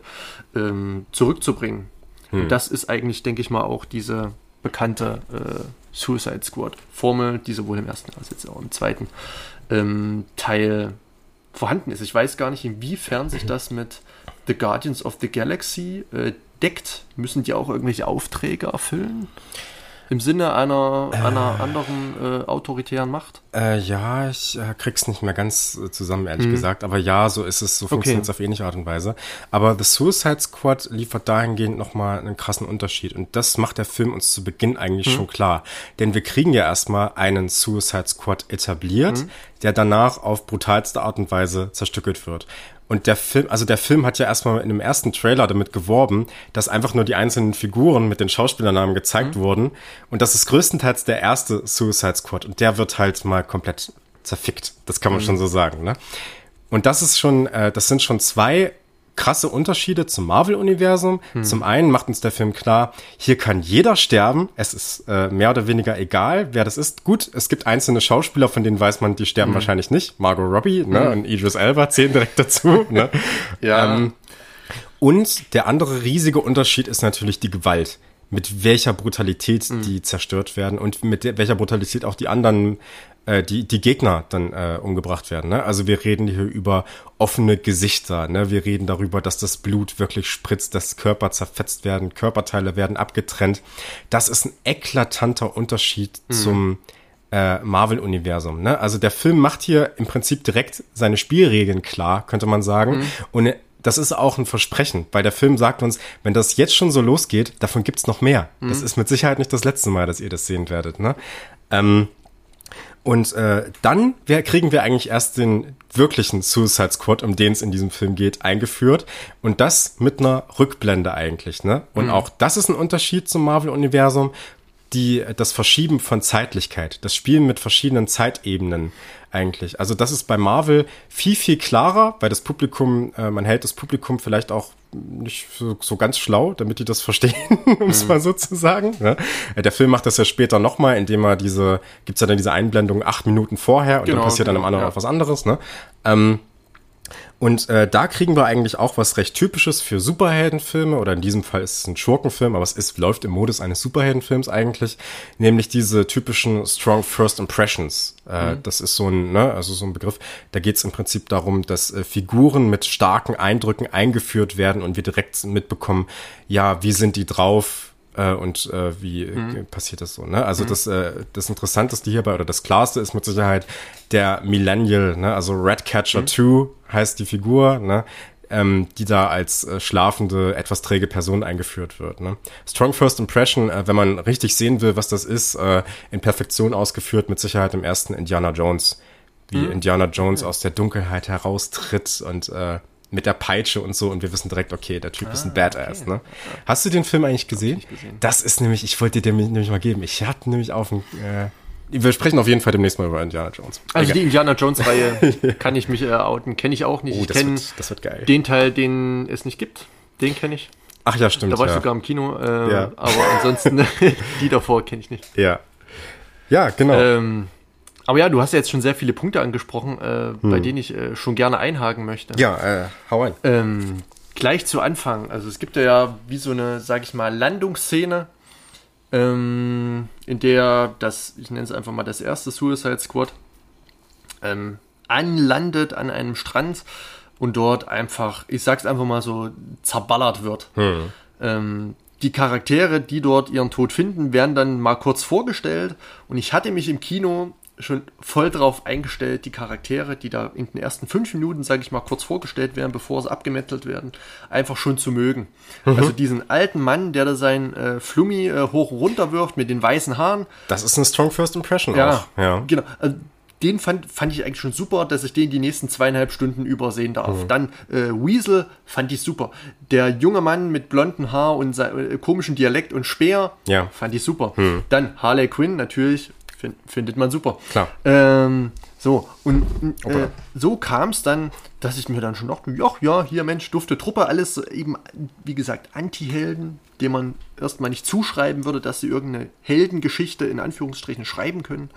Ähm, aber ich dachte mir, ach Mensch, hier, Harley Quinn ist dabei, okay, Weasel ist dabei, irgend so was Lustiges, Tierisches, was man so ein bisschen aufheitert. Fand es auch wirklich lustig. Also die Mimik und Gestik, diese Animation ähm, und wie dieses Weasel dann so äh, mir nix, dir nix im Flugzeug mitsitzt, gar nicht so richtig weiß, wo es ist, aber ist schon eigentlich im Zentrum der Handlung und es wird darüber gesprochen und hat 27 Kinder gefressen. Äh, das also das fand ich extrem lustig, dass er dann natürlich zwei Minuten später bei der Landung im Wasser ertrinkt. Ja. okay, ja. Das, das, ist lustig. Aber ich fand so, schade, Mensch, ist er jetzt wirklich ein Tod? Das kann doch nicht sein. Ich habe mich auf solche Lacher gefreut. Ja. Ähm, aber nee, äh, Weasel ist dann erstmal für ungefähr zwei Stunden und zehn Minuten ertrunken. Hm. Ähm, und ja, und dann war es das eigentlich mit dem Squad. Ich hätte eigentlich auch felsenfest damit gerechnet, dass Harley Quinn äh, dass sich das gegessen hat, dass die einfach Margot Robbie für den zweiten Teil engagiert haben, dass sie in den ersten 10 oder 15 Minuten einfach äh, zerschossen wird. Das dachte ich auch. So, ja. ich hab's wirklich ja. gedacht. So, äh, das wäre nochmal ein extremerer ja, Schritt gewesen, genau. ne? Aber eigentlich ja. wichtig für den Film. Ähm, und ich, äh, ich fand den Anfang wirklich stark, dass man dann so gesehen hat, ist eigentlich alles vorbei, wie soll es jetzt weitergehen? Hm. Und dann zieht der Zoom auf und man kommt einmal ähm, ähm, Viola Davis, also die Figur, ähm, fällt mir jetzt gerade nicht ein. Ich glaube, Waller wurde die immer genannt. Amanda Waller, ja. Waller, genau. Hat dann einfach gesagt, ja, gehen Sie zu Team 2. Und auf einmal waren wir bei Team 2 und auf einmal stehen da Idris ja. Elba, John Cena, ja. äh, Joel Kinnaman ähm, und halt dieser, dieser Hai. Ja, gesprochen äh, von Sylvester Stallone. Genau, von Original. Sylvester Stallone, hm. genau. Ähm, und ja, und dann geht die Geschichte halt so los. Irgendwie ein paar Tage vorher steigt man dann ein, bevor es dann richtig losgeht. Und die Figuren werden so ein bisschen gezeichnet, werden so ein bisschen charakterisiert. Hm. Ähm, alles ganz super, aber ich fand gerade diese Minuten, ich sag mal, die erste Dreiviertelstunde, Stunde, ich fand eigentlich die richtig geil. Mhm. Also ich fand gerade den Anfang und so dieses Verwerfen dieser Konvention, so wir machen, wir räumen alles das von Tisch, machen es jetzt komplett anders. Hier ja. habt ihr die neuen, äh, wir tauschen die aus und jetzt geht's los. Und das hatte so eine Dynamik, dann sind die da in diesem, in diesem Camp gewesen, wurden da, äh, wurden da so ein bisschen, naja, äh, äh ja, gebrieft. Ja. Äh, und jeder Ach konnte so. so seine, seine Spezialfähigkeiten zeigen. Äh, und, äh, oder, oder wo er eigentlich herkommt, dass Idris Elba da dann irgendwie putzt und, und den Kaugummi mm. irgendwie äh, äh, entfernt und da so total äh, nichtige Arbeiten erfüllt und dann auf einmal gesagt wird, hoher Marine und, mm. äh, und, und, und, sie können das und sie sind der Anführer und wie das dann so langsam entsteht, dass dann so eine schlagfertige Truppe, ähm, sage ich mal, äh, formiert wird, die dann auch, auch schlagfertig ist, die funktioniert. Mm. So dieser, dieser Weg dahin, ähm, so diese Entwicklung, das fand ich eigentlich ganz stark inszeniert. Ja, das ist, äh, die werden auch erstmal als Verlierer inszeniert, ne? Mhm. Also das ist schon Idris Elba und beziehungsweise so als äh, Verlierer auch von so einer äh, von so einer ja durchaus amerikanischen Gesellschaft. Ne? Also es ja. ist halt ein Schwarzer im Gefängnis. Ne? Das ist halt auch so ein Stereotyp, mhm. muss man sagen. Ne? Ähm, so ein Millennial, obwohl man da sagen muss, es ist eigentlich kein mhm. Millennial, sondern es ist so Generation Y oder Z sagt man da mhm. zu. Ich glaube, Millennials sind eher so die, die in den 80ern geboren sind. Ne? Also so ein bisschen. Aber ist egal. Ich glaube, man kennt sie aber so als Millennials. Das ist so der äh, Stereotype, aber mhm. bin da jetzt auch nicht so ganz firm, ja. gesagt. Ne? Ja. Und äh, dann natürlich auch mit Margot Robbie so eine ja, die, so eine irre Person, ne? Und natürlich äh, King Shark als, ja, könnte man jetzt so übersetzen, als so jemand Entstelltes vielleicht irgendwie, wenn man das jetzt so auf Realität überträgt irgendwie, ne? Und dann natürlich noch jemanden, ähm, wie heißt denn der nochmal? Polka Dot Man. Genau. Gespielt von David Destmalchian. Ich kenne den nur aus so einer kleinen Nebenrolle aus irgendeinem Christopher Nolan Batman. Ja, äh, The Dark Knight. Da, ja. da hatte der diesen äh, grenzdebilen Typen gespielt, der auf einmal diesen Anschlag hätte verüben sollen, wo dann aber gesagt ja. wurde, oh Mensch, hier äh, ähm, äh, Staatsanwalt, äh, das geht doch nicht, dieser Mann ist, was ist ich, behindert und, und, und hat, ein, ja. hat eine schwere Kindheit gehabt, wie können sie denn diesen verdächtigen? Der wurde doch nur vom Joker verdinglicht. Ja, äh, genau, ja. Der war es, genau. Kam mir auch sofort, also das Gesicht, das merkt man sich irgendwie. Also. Ja, ja, absolut, ja. Das ist, und das ist halt so ein Typ, der äh, so einen Mutterkomplex hat. Ne? Ja. Irgendwie, ne? Also da kommen wir vielleicht noch drauf zu sprechen, was das zu bedeuten mhm. hat. Ähm, ganz spannend. Aber im Endeffekt sind das jetzt erstmal Verlierer, kann man mhm. sagen. Und das, was ich langweilig fand, was ich vorhin als langweilig mhm. beschrieben habe, ist gar nicht so sehr dieser Anfang, aber das, was dann äh, im Verlaufe, dann wenn die auf der Insel sind, erstmal eine Zeit kommt. Ne? Mhm. Also ich sag mal so, bis zum ersten richtigen Spannungsmoment wieder, das ist dann das, äh, dieses Kräftemessen im Camp, wenn diese ganzen Leute vom Camp umgebracht werden, ne? Mhm. Ähm, von John Cena und von Idris Elba. Stimmt, ja. ähm, das ist auch grandios inszeniert, ja. auch wieder mit so, äh, das äh, spaltet sich auch wieder ab von Marvel, ne? Das sind so diese langen Einstellungen, ne? Und äh, es gibt zwar Schuss gegen Schuss, aber wir mhm. haben eine Tiefenschärfe. Wir sehen im Hintergrund, wie da mhm. jemand langläuft und wissen, okay, der stirbt gleich, ne? Das ist so ein Teasing mhm. innerhalb eines Frames eigentlich schon, ne? Und äh, das ist äh, ganz, ganz groß. Ähm, ja, und äh, davor ist es eigentlich mehr so, ja, es sind so diese Gags, die da gezündet werden. Äh, Idris Elba darf ein paar Mal Fuck sagen und wir hatten so eine Gruppe von etwas jüngeren Leuten hinter uns, die dann natürlich jedes Mal gelacht haben. Ne? Und das dachte ich ja. mir schon, das ist so dieser Marvel-Humor. Ne? Das ist mhm. eigentlich nicht witzig, aber da sagt halt jemand irgendwie ein unanständiges Wort und das soll halt lustig sein. Ne? Und das ist, ja. äh, ist so ein bisschen das, was mich so gestört hat, wo ich dann auch mit verschränkten Armen im Kino ja. saß, so, echt? Und mir dachte, ich will jetzt aber eigentlich eher das sehen, ich will diese Gewalt eigentlich eher sehen. Mhm. Ne? So. Also das stimmt, ähm, da gebe ich dir recht, aber ich habe das in dem Moment äh, ausgeblendet. Ich wusste, dass sowas kommen wird. Im Trailer sind diese Szenen, glaube ich, auch enthalten. Ähm, ja. Aber gerade als sie dann dieses Lager eindringen und sich dann am Ende herausstellte, nachdem alle äh, auf die gröbste Art und Weise zerschossen wurden, äh, uh, das war ja hier das, äh, ja, sag ich mal, Verbündetenlager irgendeiner anderen Miliz, ja. ähm, was da gerade über den Haufen gemäht wurde. Hm. Ähm, das fand ich dann wiederum äh, ganz lustig. Ja. Und das ist aber auch das so.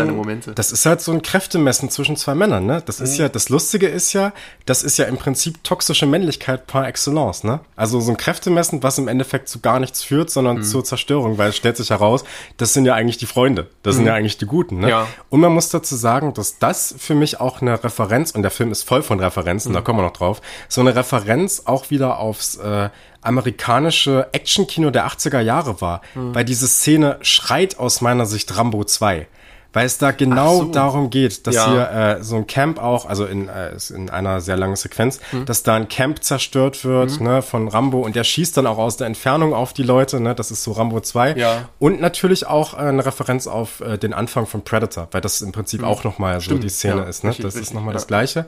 Ähm, und der Film ist voll von diesen Referenzen, ne? Also du hast mit John Cena dann eben so ein, jetzt kein Actionhelden, aber jemand, der mit Wrestling in so einem Action-Kontext zu verorten mhm. ist, ne? Und äh, auch kein Zufall, dass Sylvester Stallone zumindest eine Sprechrolle hat, ne? Ja. Also das ist Stimmt, schon ja. irgendwie in your face. Was ich immer dachte, ähm, das Suicide Squad besteht ja aus Figuren, die ja tatsächliche Comicfiguren waren. Mhm. Sowohl Peacemaker als auch, ähm, sag ich mal, Idris Elba, äh, nicht Deadshot, sondern äh, Bloodsport, Bloodsport genau. Ja. Hm. Ähm, das sind ja durchaus Comicfiguren, die in den 60er, 70er und 80ern wirklich ihre Comics hatten. Hm. Und ähm, für diese Comic-Enthusiasten, da dachte ich jetzt immer, dass man da einfach mal so, sage ich mal, so ein bisschen spielt, dass man einfach mal diese Spielwelt Suicide Squad erfindet und einfach mal sagt, na, wir nehmen mal ein bisschen davon, ein bisschen davon, ein bisschen davon, hm. mischen das alles zusammen und bringen da eine rotzige, trashige Actionkomödie äh, raus, in der, in, in dem, in, in, der sich diese vielen Protagonisten, Antagonisten einfach mal so ein bisschen äh, bespaßen. Und da kann man auch mal so ein Kräfte messen. So, da gibt es vielleicht noch äh, aus, aus dieser, sag ich mal, wieder Boomer-Generation, wo wir schon gerade bei Generationen waren, die finden den Bloodsport ganz toll. Und da gibt es wieder welche, die finden den, äh, äh, äh, den John Cena ganz toll. Ja, ja, äh, Peacemaker. Peacemaker ganz mhm. toll. Und jetzt duellieren die sich und die eine Seite sagt, ach Mensch, der Bloodsport war da viel besser. Und die eine sagt, der Peacemaker war da viel besser. Äh, da dachte ich immer, dass man da einfach mal so ein bisschen, äh, ja, schon durch diese toxische, toxische Männlichkeit, diesen, ja, diese so, so, so, äh, Schwanzvergleich, ich sag's einfach mal mhm. so, ähm, ins Spiel bringt, um einfach mal so zu zeigen, wer hat denn die dickeren Corones. Äh, ja Genau. Das Aber es erinnert natürlich dann wiederum auch sehr. Also ich habe mich auch an äh, Predator, Predator 1 erinnert gefühlt, ja. als ähm, da das ist auch dieses Camp da von Sylvester Stallone und äh, ich glaube diesen einen schwarzen Sergeant oder äh, äh, Captain, den kennt man auch mit diesem mit diesem eher hängenden Gesicht. Ähm, fällt mir gerade der Name des Schauspielers. Ach, ich weiß, wen du meinst. Ja, ja. ja. Aber komme ich auch. Der auch in Mandy war, meinst du den? Genau. Ja, genau, genau ja, wo wir wieder mhm. beim Thema wären. Aber ich komme jetzt auch nicht auf den Kennen Namen.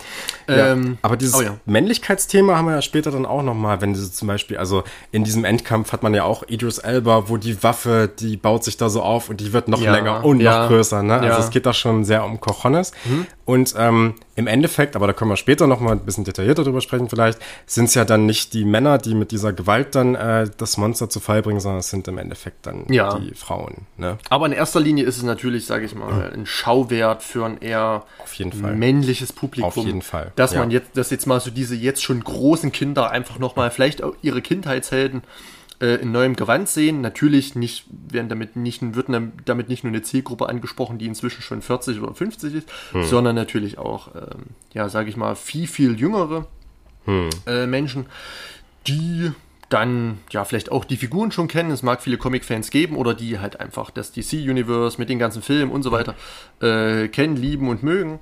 Ähm, und da ist ja Guardians of the Galaxy wie The Suicide Squad einfach so, finde ich, so dieser äh, Spielplatz eben für diese Grenzüberschreitung, für Genau. Splatter-Effekte, für Schimpfworte, für Ja. billige, äh, ähm, äh, anzügliche Witze, für ähm, vielleicht auch mal ganz, ja, äh, also nicht äh, sinnfreie, aber vielleicht auch mal für so ein bisschen mutige äh, Gegenüberstellung oder Zusammenmischung von einzelnen Comic-Charakteren, die für sich in ihrem Ursprung gesondert irgendwie agierten in verschiedenen Comics, aber dann zusammengeworfen werden, agieren müssen. Ähm, und da schafft gerade The Suicide Squad einen relativ großen Spagat. Ähm, also ich glaube, oder ich habe zumindest äh, rausgelesen, dass man bei den einzelnen Comicfiguren schon bei deren, sage ich mal so, Attitude geblieben ist. Was die früher waren, sind sie im Film auch noch. Aber dass das Ganze dann, sage ich mal, so modernisiert wurde, dass das Ganze, ähm, ja, sage ich mal, wie so eine Renaissance erfahren hat, ähm, durch diese, äh, ja, sage ich mal, durch dieses Konglomerieren äh, in äh, The Suicide Squad. Und das hat James Gunn auf jeden Fall gut hinbekommen, der ja auch ein sehr, sehr großer Comic-Fan sein soll, der ja in dieser Ja. ganzen Materie tief drin stecken soll. Ja. Ähm, und da hat man auf jeden Fall den richtigen Mann gehabt. Ähm, Wenn es darum geht, sage ich mal, diese Action-Komödie, sei es jetzt auf Seiten MC, des MCU oder des DCEU, ähm, ja, ähm, voranzutreiben, das aber dann trotzdem noch so diese Grund-DNA oder so diese Identität, was die beiden eben unterscheidet, also die, diese beiden Big Player, die ich gerade genannt habe, ähm, dass es eben noch irgendwie äh, beibehalten wird. Also ich glaube, man kann jetzt trotzdem dadurch, dass das DCEU, sage ich mal, sich am MCU schon orientiert hat, wie du Auf es jeden gesagt Fall, hattest. ja.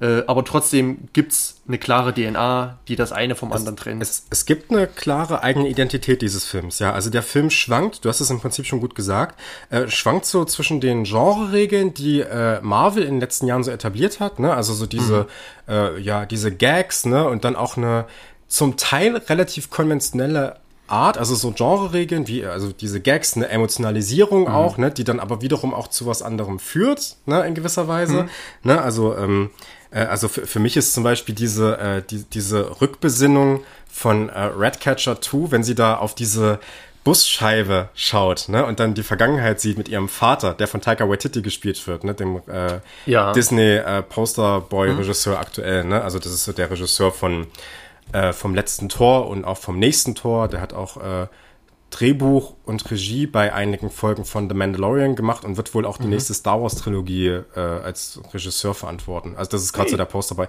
Hat auch zum Beispiel hier Dings gemacht, Jojo Rabbit.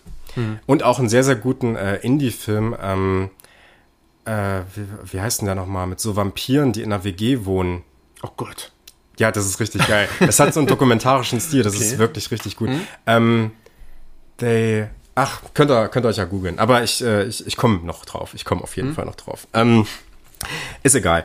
Und äh, das war für mich dann auch so eine Kinoleinwand im Endeffekt. Ne? Also so im Endeffekt, man schaut so in die Vergangenheit, sieht so diese Ratten und dann wird das Thema dann nochmal aufgegriffen. Ne? Und dann sind es natürlich dann am Ende die Ratten, die diesen riesigen Stern stürmen und so. Ja, ne? Also ja, so, ja. man besinnt sich auf die Vergangenheit zurück, um aus der Vergangenheit, also aus dem Kino, Hm. was zu nehmen für die Zukunft, ne? Und so, ne? Das ist schon, also das führt schon zu was, im Gegensatz zu den meisten Marvel-Filmen, ne? Also, äh, das wirkt erstmal wie diese billige Psychologisierung, aber das ist schon ein bisschen durchdachter. Und natürlich äh, diese äh, Gewalt, das ist wirklich was ganz, ganz Neues in diesem Genre. Das ist also, äh, das orientiert sich zum Teil auch an Filmen wie The Raid, muss ich sagen, habe ich mich erinnert gefühlt. Oder an John Wick. Ne? Das sind teilweise längere Einstellungen und so als Königsdisziplin ist das eigentlich hier ausgeführt in dieser äh, Sequenz, in der Margot Robbie äh, ausbricht aus dem Gefängnis. Das ist ja wirklich geil. Das ist erstmal total overstyled. Mhm. Also wie sie diesen Typ schon mit ihren Beinen erwirkt, direkt ja. in der Mitte. Das mhm. Fenster scheint von hinten, ne? also Gegenlicht im Prinzip. Gegenlicht mit Gegenlicht wird generell sehr viel gearbeitet in dem Film. Ähm, und dann bricht sie da aus und das hat so eine John Wicksche Levelstruktur von einem Raum zum nächsten. Es wird immer schwerer mhm. und sie äh, macht die halt komplett fertig. Ne? Mhm. Also das ist wirklich, sie klatscht da teilweise das Gesicht von dem einen mehrere Mal gegen die ja. äh, gegen das Gitter und es hört erstmal einfach nicht auf. Ne? Das mhm. geht so weiter und dann äh, wird es aber ein bisschen entschärft noch, wenn sie dann diese ganzen Typen in diesem Raum erschießt und da Blumen hinten rauskommen. Ne? Das ist total overstyled und hier wird wirklich mal digitale Technik genutzt eigentlich, um was wirklich Innovatives und Schönes auch auf die Leinwand zu zaubern. Das ist so dieses James Gunn Ding. Mhm. Ne? Also wenn wir äh, über digitale Rechten, äh, digitale Ästhetik bei den meisten Marvel-Filmen äh, reden, dann ist das ein Greenscreen im Hintergrund, der im Endeffekt so eine Szene oder den, den Raum im Prinzip dir erschafft. Ne? Mhm. Aber damit wird eigentlich nichts groß Spannendes gemacht, ne? außer bei den James Gunn-Filmen, mhm. finde ich. Ne? Das ist alles so ein bisschen und vielleicht der großen Schlacht am Ende von Avengers Endgame, die ist noch mhm. äh, ganz gut inszeniert. Ne? Aber ansonsten äh, ist das wirklich was ganz Neues. Diese Brutalität, wenn dieser, das würde ich mir direkt als Poster ins Zimmer hängen, mhm. wenn dieser Hai diesen Menschen auseinanderreißt ja. und die Fleischfäden dazwischen, sieht man auch im Trailer schon, glaube ja, ich, das Bild. Ne? Ja. Äh, schade, ist das beste Bild des Films, finde ich. Irgendwie. Also, ne, und das auch wieder mit so einem Hinterlicht, ne? Das mhm. Licht, das scheint da so entgegen und der äh, schreit so. Da wünscht man sich, warum macht das eigentlich ein Hulk bei Marvel nicht, ne? Das sind so mhm. genau diese Szenen, die man da sich eigentlich wünscht. Aber vielleicht will man da doch noch mehr Richtung Familie mhm. ne? und äh, Massenkompatibilität gehen. Ähm, diese lange Sequenz von Harley Quinn, hm. ähm, als sie ausbricht und dann letztendlich äh, im Suicide Squad im neuen oder im aktuellen dann eben äh, integriert wird, war für mich einfach nochmal so eine Art Musikvideo, das ja, eben die, ja. diesen Style over Substance hat, aber gleichzeitig auch so ein für, den, für die Zuschauerinnen und Zuschauer so eine Art Bewerbungsvideo, hier, das ist Harley Quinn, guckt sie ja, euch mal an, ja, seht ja, sie mal in Aktion. Und dann bam ist sie da und, äh, und, und wird jetzt mitmischen. Also gerade für die, die Harley Quinn vielleicht nicht kennen, die darin vielleicht irgendwie nur eine verrückte Blondine sehen, da wird nochmal gezeigt, äh, zu was die eigentlich imstande ist. Und jetzt äh, hauen wir nochmal äh, auf die Tasten und äh, bringen da, sage ich mal, eine, eine drei, vierminütige Sequenz raus, die von einer passenden Musik unterlegt wird, hm. äh, mit einer, mit einer Bildgewalt, mit einer, mit einer, äh, sage ich mal, fast schon Montage, in der wir nochmal zeigen, wie geil die eigentlich ist. Mhm. Ähm, und das ist äh, auch eine sehr starke Szene, wie da die Blumen so hinten rausschießen. Also das ist, finde ich, auch ein Shot, den ich mir zum Beispiel ähm, mit diesem äh, fast schon, ja, also verrückt lachenden, glücklichen Gesicht. Ja. Ähm, also, also gerade mit diesem, mit diesem Make-up und Special Effects, äh, das ist äh, grandiose Sequenz. Hm. Ähm, und schon der erste Tod, also wenn sie den Typen mit dem äh, mit ihren Beinen erwürgt, das ist ja im Prinzip schon die Ankündigung dafür, dass es jetzt gleich richtig abgeht, ne? Weil wir wissen ja durch eine Szene vorher, in dem sie ihren äh, sehr kurzen Lover mhm. erschießt, wie unberechenbar die Frau ja. ist, ne? Dass sie keine Skrupel hat und dass außen nichts, dass sie explodieren kann, ne? Und Margot Robbie macht das wirklich äh, fantastisch. Das ist somit das äh, Stärkste an dem Film, Fall. diese Sequenz, ne? Ähm, und dann nochmal zum, zum Gewaltgrad. Also ich stimme dir da auf jeden Fall zu, ja. Äh, es ist ein, natürlich, zweifellos, ist es ein Unterschied zu den Marvel-Filmen oder zu bisherigen Comic-Verfilmungen, auch zum äh, ersten Suicide Squad-Film. Hm. Ähm, ist der Gewaltgrad nochmal angezogen worden. Da hat sich James Gunn auf jeden Fall was getraut.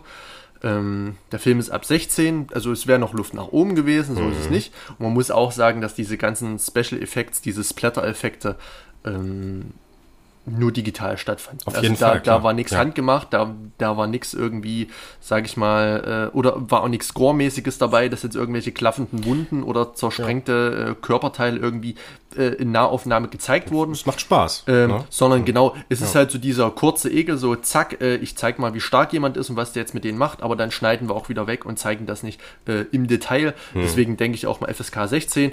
Ähm, diese ganzen Wunden und so werden auch mit einem, oder diese ganzen Mordszenen werden auch mit einem gewissen Abstand gezeigt. Also ich glaube, wenn da dieser, dieser, wie wenn King Shark, der glaube ich im Film auch Nanaue genannt wird, ich weiß nicht, was das für eine genauere Bedeutung hat. Hm. Ähm, Keine Ahnung. Als der diesen ja, Feind da zerreißt, das passiert alles mit einer gewissen Distanz. Also man zeigt's, hm. aber es bleibt noch so in einer gewissen Art und Weise so, wir wollen es nicht übertreiben. Ja.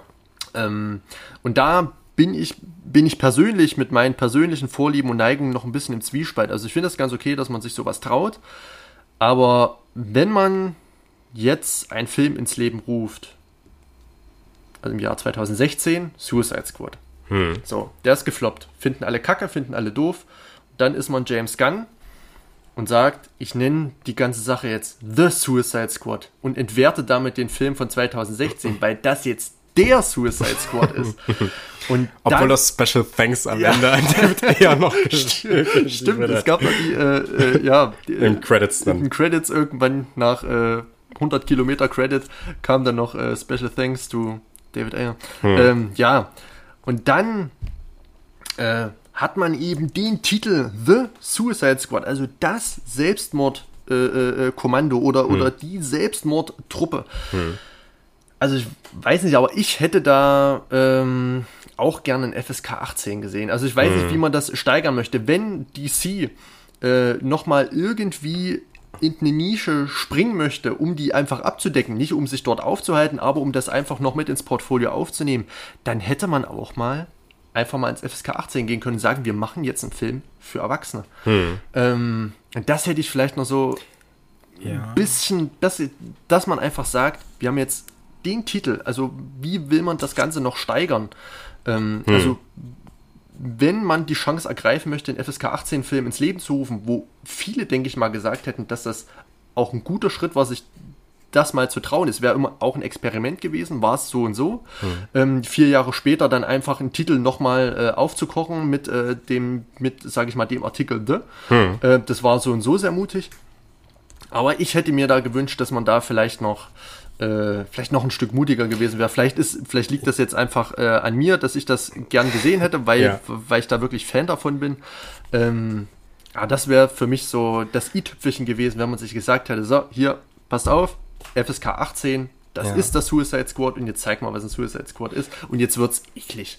Das ist, glaube ich, aber so ein Punkt, äh, der generell im Hollywood-Kino so ein Problem ist. Und ich bin da eigentlich relativ optimistisch, mhm. weil äh, James Gunn mit diesem Film ja gezeigt hat und mit diesen ganzen Gore-Effekten, ja, so geht's auch. So kann man auch Superheldenfilme machen, mhm. ja. Und ich glaube, das ist, und deswegen gibt's auch, glaube ich, diese relativ langen ja, Redepassagen zwischendrin und man, äh, also mir ging es zumindest so, dass ich darauf gewartet habe, dass es endlich wieder zur Sache geht, ne? mhm.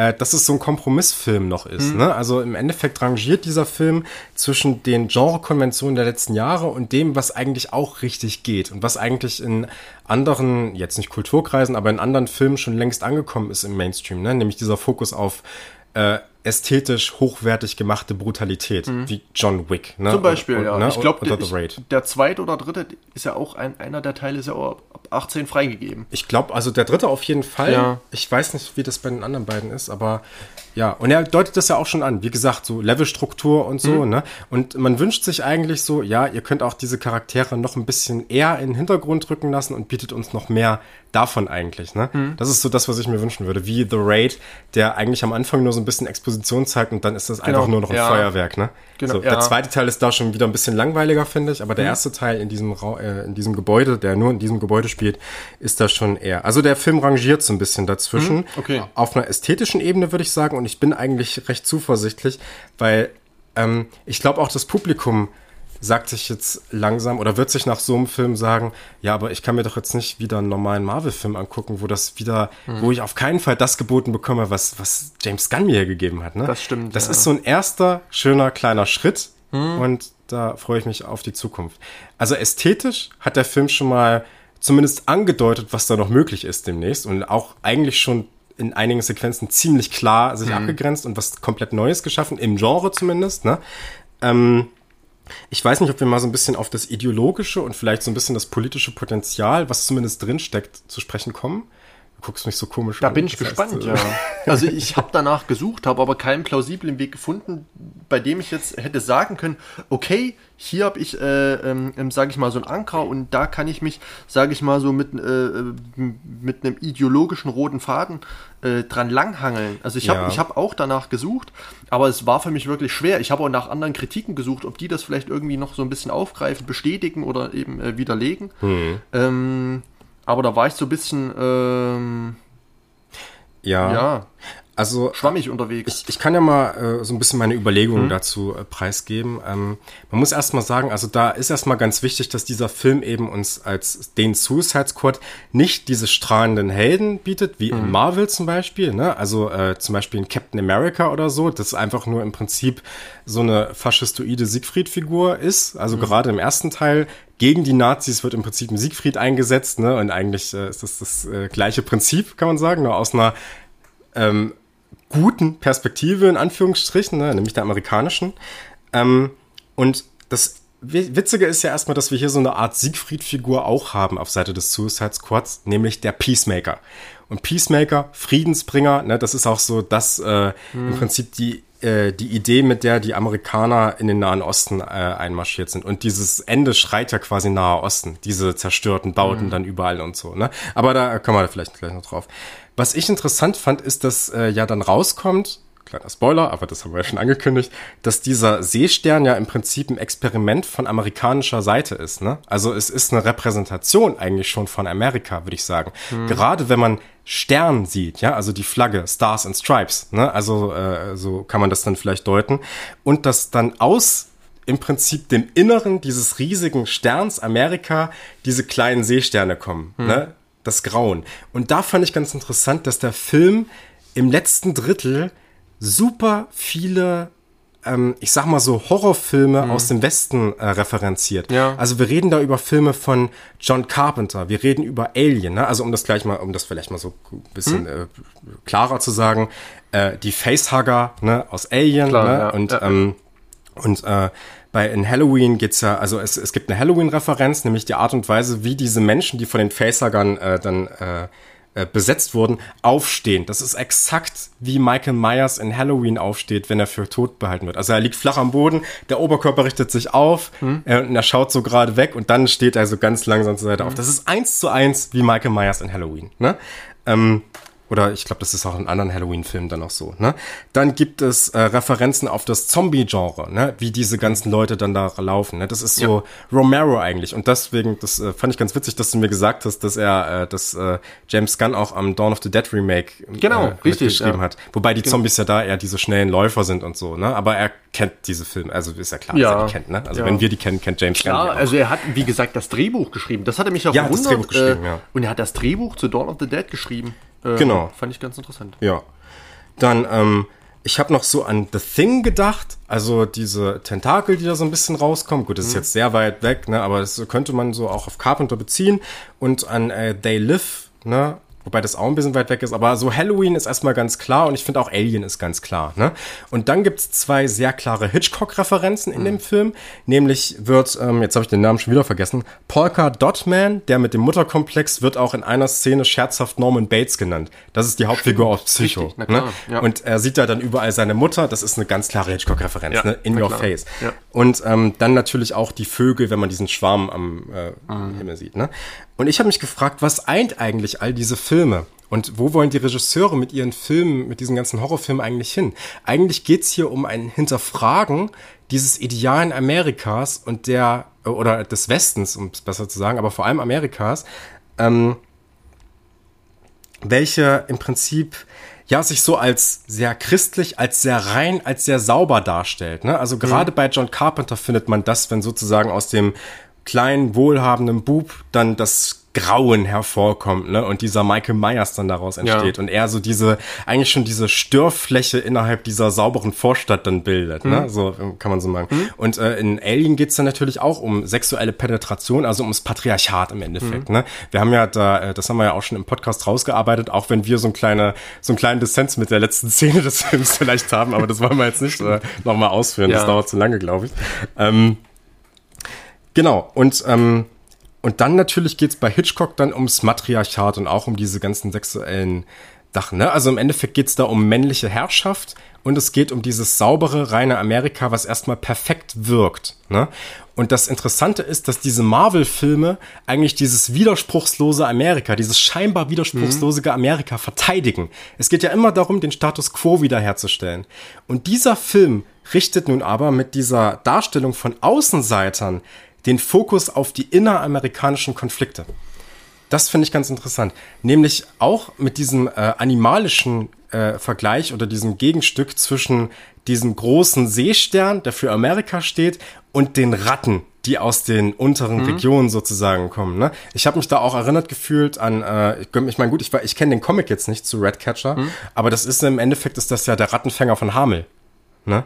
Ja. Also diese Grimmsche ja, Überlieferung, ja, ne? Das ist, äh, und da geht's ja auch darum, dass sozusagen äh, der Rattenfänger ins Dorf geholt wird. Er soll die Ratten vertreiben, die werden in der Weser ertränkt dann und dann kriegt er aber seinen Lohn nicht und er sorgt dann mit seiner Flöte dann dafür, dass die Kinder rausgeführt mhm. werden. Ne? Und sozusagen, äh, während übrigens die, äh, die Erwachsenen in der Kirche sind. Ne? Also mhm. auch da haben wir auch dieses, diese Reinheit, diese mhm. scheinbare Reinheit. Ne?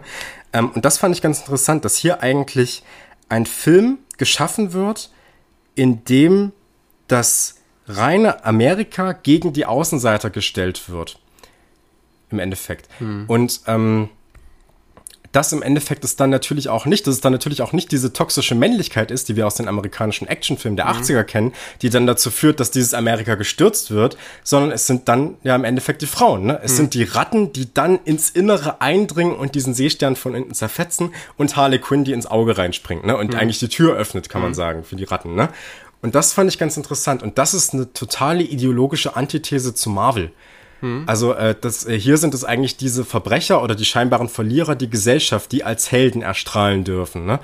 Ähm, und das ist ein Gegensatz zu Marvel die eigentlich diese Menschen ausklammern, könnte man sagen. Und natürlich ist es auch so, dass diese Außenseiter dann Hand in Hand mit den Rebellen sozusagen kämpfen, ne? also mit denen, die im Prinzip die Demokratie mhm. herstellen wollen. Ne?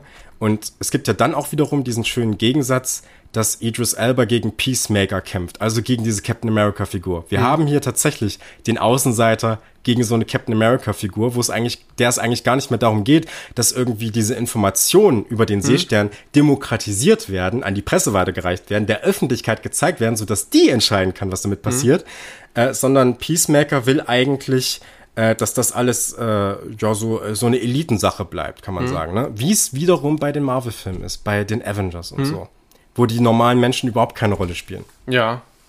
Und das fand ich ganz interessant. Also diese Referenzen von amerikanischem Horrorkino, um eigentlich den Seestern als ein Amerika mit all diesen furchtbaren Grauen, die darin stecken, zu hm. schaffen. Hm. Und ich kann schon verstehen, dass man da nicht drauf kommt, weil das so eine Lesart ist, die natürlich ein gewisses Vorwissen und eine Kenntnis dieser mhm. Filme dann natürlich mhm. voraussetzt. Ne? Und ansonsten ist dieser Film ja auch ein recht straighter Actionfilm, eine Actionkomödie, mhm. ne? die so ähm, die man auch so schön actionreich weggucken kann. Mhm. Ne?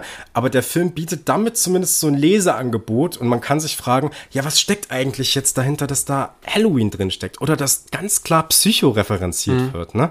Und ich habe jetzt versucht, da irgendwie so eine Lesart, mir das in so einer Lesart zusammenzureimen. Mhm. Ne?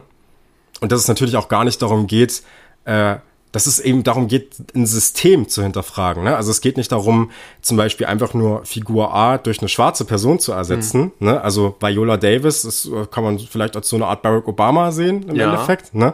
Sondern dass es darum geht, ähm, tatsächlich eine, einen politischen Willen oder so eine politische Richtung dann zu hinterfragen und äh, eine Gesellschaft eher zu demokratisieren und nicht zu sagen, das und das ist festgesetzt und nur auf dieser Basis können wir entscheiden. Hm. Also verstehe damit, äh, was du meinst. Ähm, aber es ist ja schon eigentlich so, dass diese Figuren nur da sind, weil sie einen Auftrag der Obrigkeit erstmal bekommen haben. Sie ja. werden gesteuert, sie werden beauftragt und sind ja im Prinzip Söldner, die ihre Haftstrafe verringern können oder eben sterben. Mhm. Ähm, und, und du bist der Meinung, dass dadurch dann aber trotzdem ein Konsens geschaffen wird darüber, wo, sage ich mal, ähm, ja, so Missverhältnisse im US-amerikanischen Staat immer noch verhaftet sind.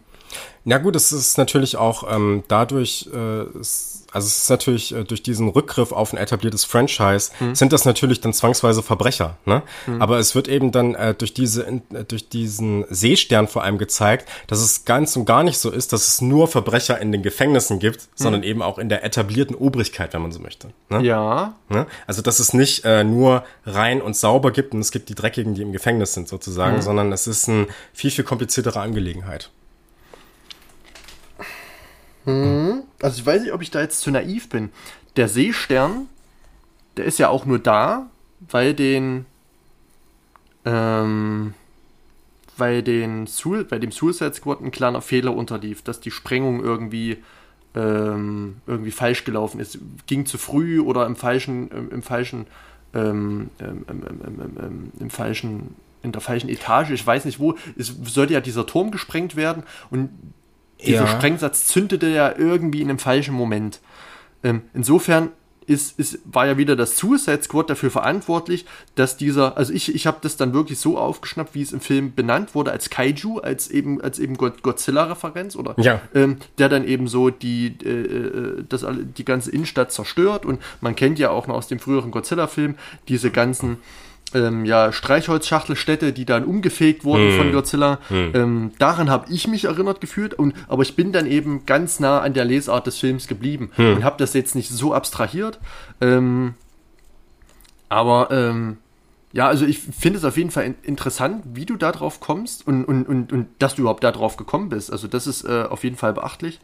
Ähm, das ist auch nicht so ganz klar. Und äh, ich würde jetzt auch nicht sagen, dass das ein also die einzige Lesart des Films ist, ne? Mhm. Aber ich finde, dass diese vielen Referenzen einen dazu herausfordern ja. schon. Wenn man, vorausgesetzt, man erkennt sie natürlich, ne? Ja. Also äh, Halloween muss man gesehen haben, um das zu sehen, ja. wie die aufstehen, ne? Und äh, gut, Norman Bates ist, ja, wird man schon mal gehört haben, mhm. vielleicht, ne? Also das Psycho, das ist ja, das mhm. ist ja klar, ne? Und die Facehugger, ich meine, das, nee, das ist ja easy. Ne? Völlig klar, klar. Aber ja. das hätten ja einfach nur so kleine Elemente, so Easter Eggs sein können, wo man mal so mit den Augenzwinkern sagt, hier, Mensch, komm. Absolut. Die, dem Film ja. zahlen wir mal noch so eine, so eine kleine Referenz, so eine kleine Hommage, ja. bauen die noch irgendwie mit ein. Aber dann geht es auch weiter äh, mit, un, mit unserem, äh, mit unserem, ja, mit unserem Spieleparadies Suicide Squad. Ja, ja, ja. Ähm, was ich halt so passend ja. fand, ist, dass es so perfekt äh, zu diesen, äh, zu dem ähm, passt, was wir auf Marvel-Seite eigentlich sehen. Dass es da ja innerhalb der Gesellschaft überhaupt kein Konfliktpotenzial mehr gibt. Ne? Dass es nur diese eine perfekte Gesellschaft gibt, die eigentlich, es gibt ja keine, keinen Rassismus da, es gibt mhm. keine Klassenkämpfe, ne? es gibt keinen Sexismus. Das ist alles so perfekt und eigentlich kann das Schlimme nur von außen kommen. Ne? Mhm. Ne? Und jetzt äh, mit dieser Referenz äh, sagt mir Su the, Su the Suicide Squad, mhm. ähm, aus dem Inneren von Amerika kommt eigentlich der Schrecken raus. Ne? Und dann, und das ja. muss man erstmal, mit dem muss man sich auseinandersetzen. Also ich finde die Gedanken wirklich spannend. Ähm, Lukas stimmt mir nicht zu. aber kommt der, also ich finde es gerade ein bisschen schwierig, also ich würde das gerne aufgreifen der Schrecken kommt aus dem Inneren heraus. Also stimmt dir zu, in diesem Film, die du gerade aufgezählt hast, die auch referenziert werden, eindeutig, da ist das so. Hm. Da kommt der Schrecken aus der, Amerikani aus der amerikanischen Gesellschaft selbst raus.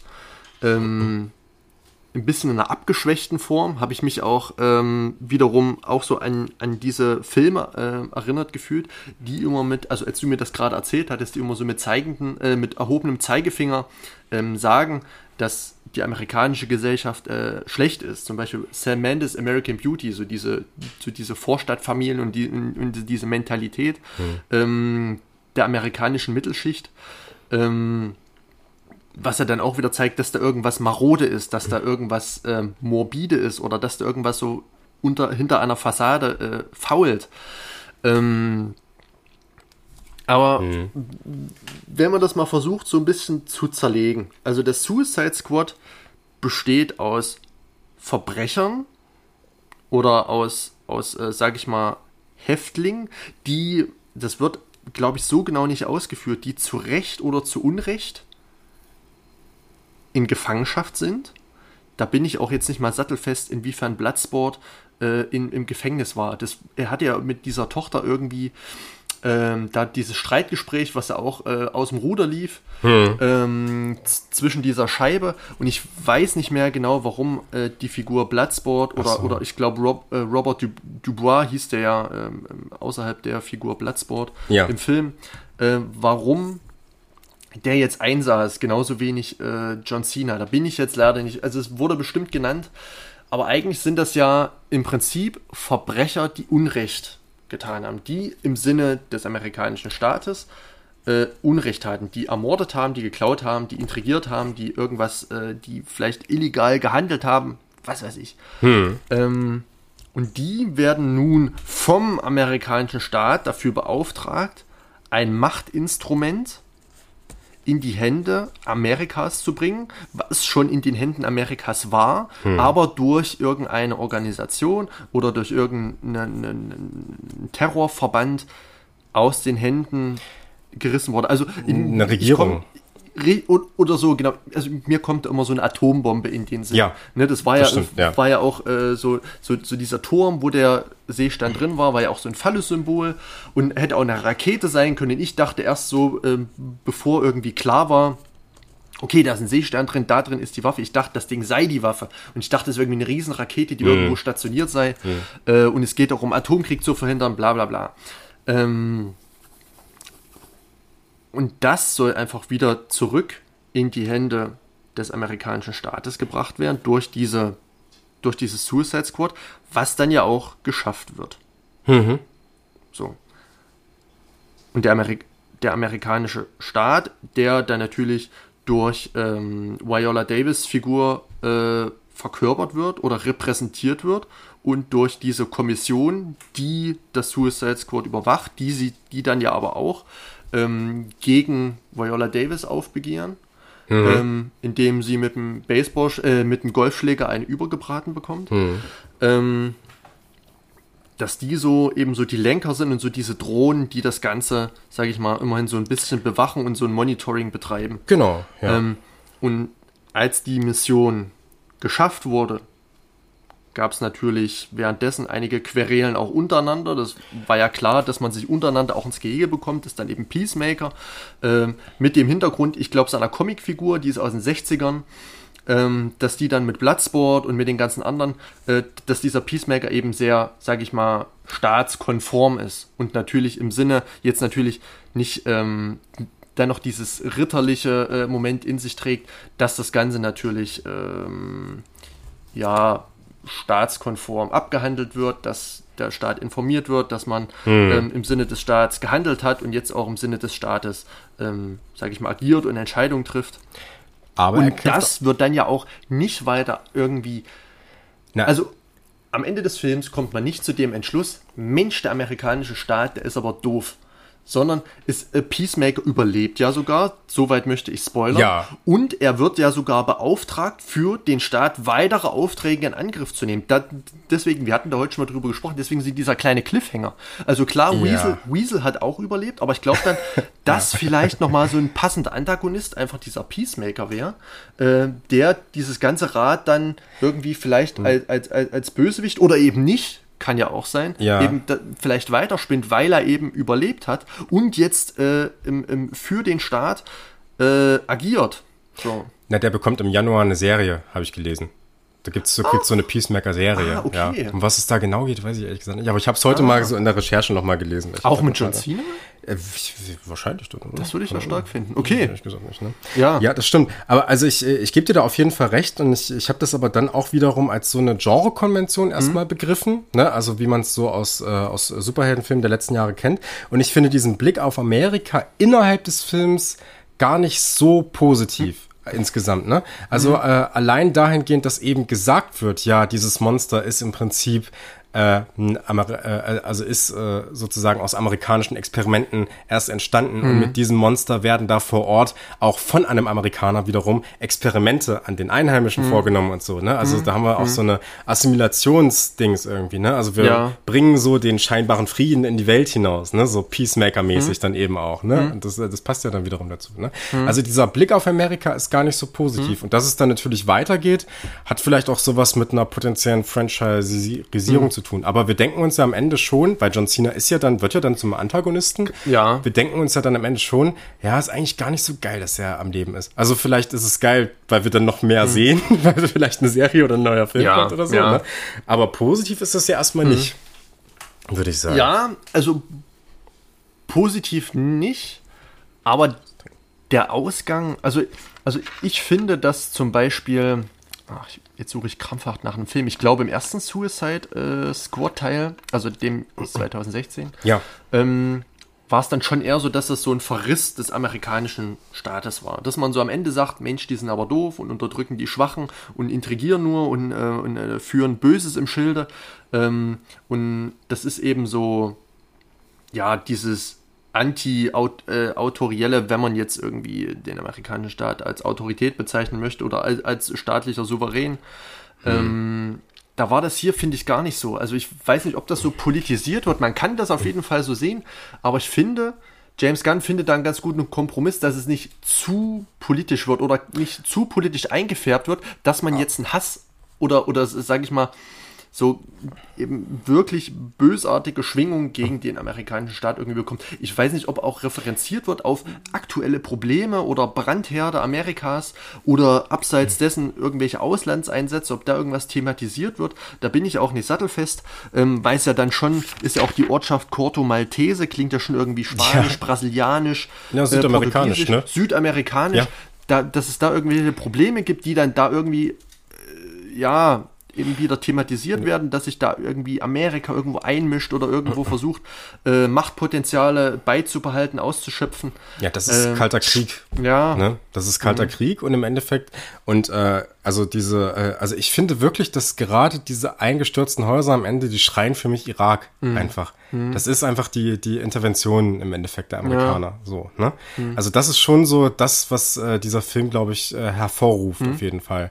Und ähm, wie gesagt, also ich, ich würde dir, ich würde da auf jeden Fall auch sagen, dass der Film natürlich in erster Linie ein Unterhaltungsfilm mhm. ist, der gar nicht so sehr politisch gesehen will. Aber ich finde das schon interessant, dass James Gunn dann durch diese Referenzen irgendwie so eine gewisse politische Lesart an der Oberfläche mhm. oder an der nicht Oberfläche, Unterfläche, es gibt keine Unterfläche, am unter, unter der Oberfläche, so unter der Oberfläche ja. dann einspeiste irgendwie, ne? Mhm. Und äh, es ist dahingehend schon ein gewisser Bruch zum einen mit dem, wie gesagt, Marvel, auf mhm. jeden Fall, weil das ist ideologisch was komplett anderes, ja. ne, wenn man das so ja, sieht. Das stimmt. Ähm, und es ist natürlich ein ästhetischer Turn. Also ich würde sagen, dieser Film ist im Endeffekt der erste Schritt eines ästhetischen Turns, weil ich bin da auch der Meinung, da kann noch mehr kommen. Ne? Und das, das, kann noch extremer werden, also, es kann noch mehr werden. Und ideologisch ist es für mich ein U-Turn. Hm. Also zumindest im mhm. Ansatz. Du hast ja schon gesagt, dass du nicht hundertprozentig damit übereinstimmst, aber ich finde, äh, diese ich, Referenzen, ja. da liegt das, das liegt schon irgendwie drin. Ja, also ich müsste es vielleicht nochmal sehen. Also es ist jetzt schwer im Rückgriff, dann nochmal diese ganz neuen Informationen, die ja dann doch äh, ausführlicher sind, die jetzt nochmal mit meinen Erinnerungen abzugleichen. Das fällt mir gerade so ein bisschen schwer. Hm. Äh, ich habe jetzt, sage ich mal, noch Bilder im Kopf und so die Handlungen im Kopf und noch so Gefühle im Kopf, die damit jetzt irgendwie noch so ein bisschen sich konfrontieren. Hm. Aber ich glaube, das hat trotzdem Hand und Fuß, was du sagst. Ich habe jetzt versucht, natürlich irgendwie so ein bisschen dagegen zu halten. äh, und habe versucht, da jetzt nochmal so ein paar Argumente zu finden, die da vielleicht ähm, irgendwie dagegen. Ich habe hab mir versucht, das nochmal zu erklären. Deswegen nochmal kurz diese Draufsicht. Was haben wir? Wie, wird's, wie geht's aus? Ja, nee, absolut. Ähm, ja, das ist auch richtig. Ja. Ähm, das versucht nochmal irgendwie so ein bisschen durchzudeklinieren, dass ich mir das selber jetzt auch nochmal verdeutlichen kann. Ja, das ist der, äh, der Nachteil oder vielleicht auch Vorteil, wenn man kein Vorgespräch hat und wenn man mhm. vielleicht den, äh, das Gegenüber auch mit einer Sichtweise überraschen kann. Ja, ja, ja im Endeffekt. Auf jeden Fall, genau. Ähm, aber trotzdem ein sehr interessanter Ansatz, den du da okay. gefunden hast. Aber man muss ja dazu sagen, das ist ja auch das Spannende an dem Format, was wir jetzt hier gefunden haben. Ich habe den Film ja auch noch einmal gesehen, ne? Und in der mhm. zweiten Sichtung ist er dann mhm. vielleicht noch mal ein bisschen anders. Vielleicht stellt sich das auch als wirklich kompletter Quatsch heraus. Ne? Mhm. Aber die Referenzen, die sind auf jeden Fall drin. Da das, bin ich mir relativ das, sicher. Das da, ist da zweifelsohne so. Zu, ja. Und ähm, die finde ich auch ganz geil. Äh, das ist ein schöner Schlusssatz, die finde ich auch ganz geil. ist mir so, während ich so auf meine Notizen geschaut habe, dachte ich, ich muss noch irgendwas sagen, um Zeit zu überbrücken. Ja, die finde ich auch ganz geil. ähm, ja, hast du noch irgendwas? Wir haben ja jetzt schon eine ganze Weile, das ist ja schon länger als manche reguläre das Folge. Stimmt. Ich sag mal, ursprünglich hatten wir ja ich glaube, einen Tag nach Sichtung gesagt, dass wir das mal so kurz irgendwie besprechen, halbe Stunde oder so. Ja, ne? ja so. das kann man schön vergessen. Ähm, aber es werden jetzt wieder fast zwei Stunden draus. Aber ich schaue jetzt mal so wie immer durch meine Notizen ob ich noch zu irgendwas etwas sagen möchte. Ach, nee. Also ich hätte noch so ein paar Sachen, aber das würde jetzt irgendwie nochmal äh, zurückgreifen oder neue Probleme aufgreifen. Das würde jetzt, glaube ich, nicht viel bringen. Mhm. Also ich, ganz kurz noch. Ähm, ja, hau raus. Die Referenz zwischen ersten und zweiten Teil. Also ich finde, James Gunn hat sich da schon Also er hat versucht, das Gute aus dem ersten Teil mitzunehmen. Aber was ist jetzt das Gute im ersten Teil, was man jetzt im zweiten Teil wiederfindet? Ähm, das ist zum einen die Figur Harley Quinn, hm. das ist die Figur Rick Flag und das ist die Figur Amanda Waller, gespielt von Viola, die, von Viola ja, Davis. Das sind drei, ja. Das sind die drei, die James Gunn übernommen hat. Harley Quinn auf Seiten des Suicide Squads, Rick Flag als Person zwischen Suicide Squad und zwischen, sage ich mal, Regierung, hm. assimiliert sich dann im zweiten Teil als vollwertiges Mitglied zum Suicide Squad und ist nicht mehr so der Bewacher und Anführer, hm. der im Sinne des Staates äh, die Mission betreut. Hm. Und dann natürlich Amanda Waller als ja, schon in einer gewissen Art und Weise Antagonistin, die immer mal so ein bisschen stört und immer mal so, so, so ein bisschen, naja, für, für so eine Dissonanz mhm. so, die dann irgendwelche Konflikte äh, irgendwie weiter vorantreibt. Das, ähm, Die ja dann auch nur dafür sorgt, dass Idris Elba überhaupt da mitmacht, ne? Also mit dem, stimmt, ja, äh, ja. sonst sperr mal deiner Tochter ein, so in diesem Sinne, ne? Stimmt, also genau, ja. Durch diese Erpressung und, und dann ja. am Ende hatte sie zu ihm dann ja auch noch zugebilligt, ja, äh, Sie sehen, ich habe aus Ihnen einen Anführer gemacht. Ja, ja, ja. Sie ja. versucht dann wieder ja. für sich zu verarbeiten, ja. Weil, äh, weil sie mit einer Beule am Kopf irgendwie eingeschüchtert in ihrem Büro saß. Ja. Äh, und Idris Elba dann auf einmal in dieser erhabenen Position war, auf sie hinabgeblickt hat. Hm. Ähm, genau, das äh, hatte ich mir noch so aufgeschrieben, weil ich noch so noch so eine gewisse noch so einen gewissen Vergleich ziehen wollte zwischen ersten und zweiten Teil, hm. weil es auch wenn der erste Teil verrissen wurde, das war nicht alles schlecht, hm. Einige Sachen wurden übernommen, weitergesponnen. Ähm, das wollte ich jetzt einfach nur noch mal kurz sagen. Ja. Ansonsten, ja. Ja, also ähm, wir sind uns, glaube ich, einig, dass man in den Film reingehen kann, dass man sich den angucken kann. Auf jeden kann, Fall. Ne? Ja. Ich war sehr überrascht als ein Nicht-Comic-Fan. Äh, Hat mir sehr gefallen. Äh, tolle neue Eindrücke und auch ja. eine Motivation für weitere Comic-Verfilmungen. Ja, ist auf jeden Fall äh, doch noch mal ein bisschen was anderes als das, was man generell so im äh, Helden Superheldenkino bekommt. Also wie gesagt, äh, ideologisch kann man drüber streiten vielleicht, aber ästhetisch ist diese Gewaltorgie, die man da sieht, das ist halt in diesem Genre der letzten Jahre zumindest ist das einfach was Neues. Mich überrascht. Ne? Und äh, da bitte mehr von. Ja, ne? sehr gern. Also da kann noch ordentlich was kommen. Ja, äh, das war die erste Folge von Loose Cinema. Ne? Ähm, wir sind gespannt auf weitere Folgen, hoffen mal, dass, das, äh, dass wir das demnächst äh, nochmal machen können, wenn gute Filme kommen. Ich habe ja heute erfahren, ich habe das nicht nochmal gecheckt, hm. aber äh, ein guter Freund hat mir heute gesagt, dass Dune ja schon nächsten Monat kommt. Ich hatte das gar nicht mehr auf Nächsten dem Schirm. Monat? Also hat er mir gesagt, ich habe es nicht gecheckt, okay. aber ja. Dune wäre ja so ein Film, da kann man sich mal, in, da kann man ja mal in Angriff nehmen, ne? Auf jeden Fall. Also ich muss ja sagen, ich war vom Trailer zuerst nicht angetan, aber umso mehr ich den Trailer sehe und umso mehr ich mir vergegenwärtige, dass das mal wieder ein Blockbuster-Kracher werden könnte, hm. umso mehr Bock habe ich eigentlich drauf. Hm. Man denkt so, ja, so nach Herr der Ringe kann eigentlich kein Epos mehr kommen, ja. der das irgendwie übertrumpfen könnte. Aber ich lasse mich mal drauf ein, auf große Schlachten, auf große Personen, ja. auf äh, große Ereignisse. Ähm, und ist ja, denke ich, auch mit Denis Villeneuve in den richtigen Händen. Absolut, ja. Denis Villeneuve, äh, ja, können wir irgendwann an einer anderen Stelle vielleicht sehr, drüber reden. Ne? Ähm, also das vielleicht so der nächste in dieser Reihe. Mal gucken, vielleicht kommt ja davor noch irgendwie was, was Spannendes, wo wir zufällig vielleicht auch mal im Kino sind, vielleicht irgendwas Kleineres auch. Ne? Mhm. Mal gucken. Äh, das nächste Mal geht's erst geht's aber erstmal nicht mit einem Kinofilm weiter, sondern wir reden über deinen Pick. Wir reden über Freaks 1902 Pounding aus dem Jahr 1932. Genau, richtig, ja. Perfekt ergänzt. Ähm, wir reden über Freaks. Ähm, bis dahin macht's gut und auf bald. Ciao. Macht's gut.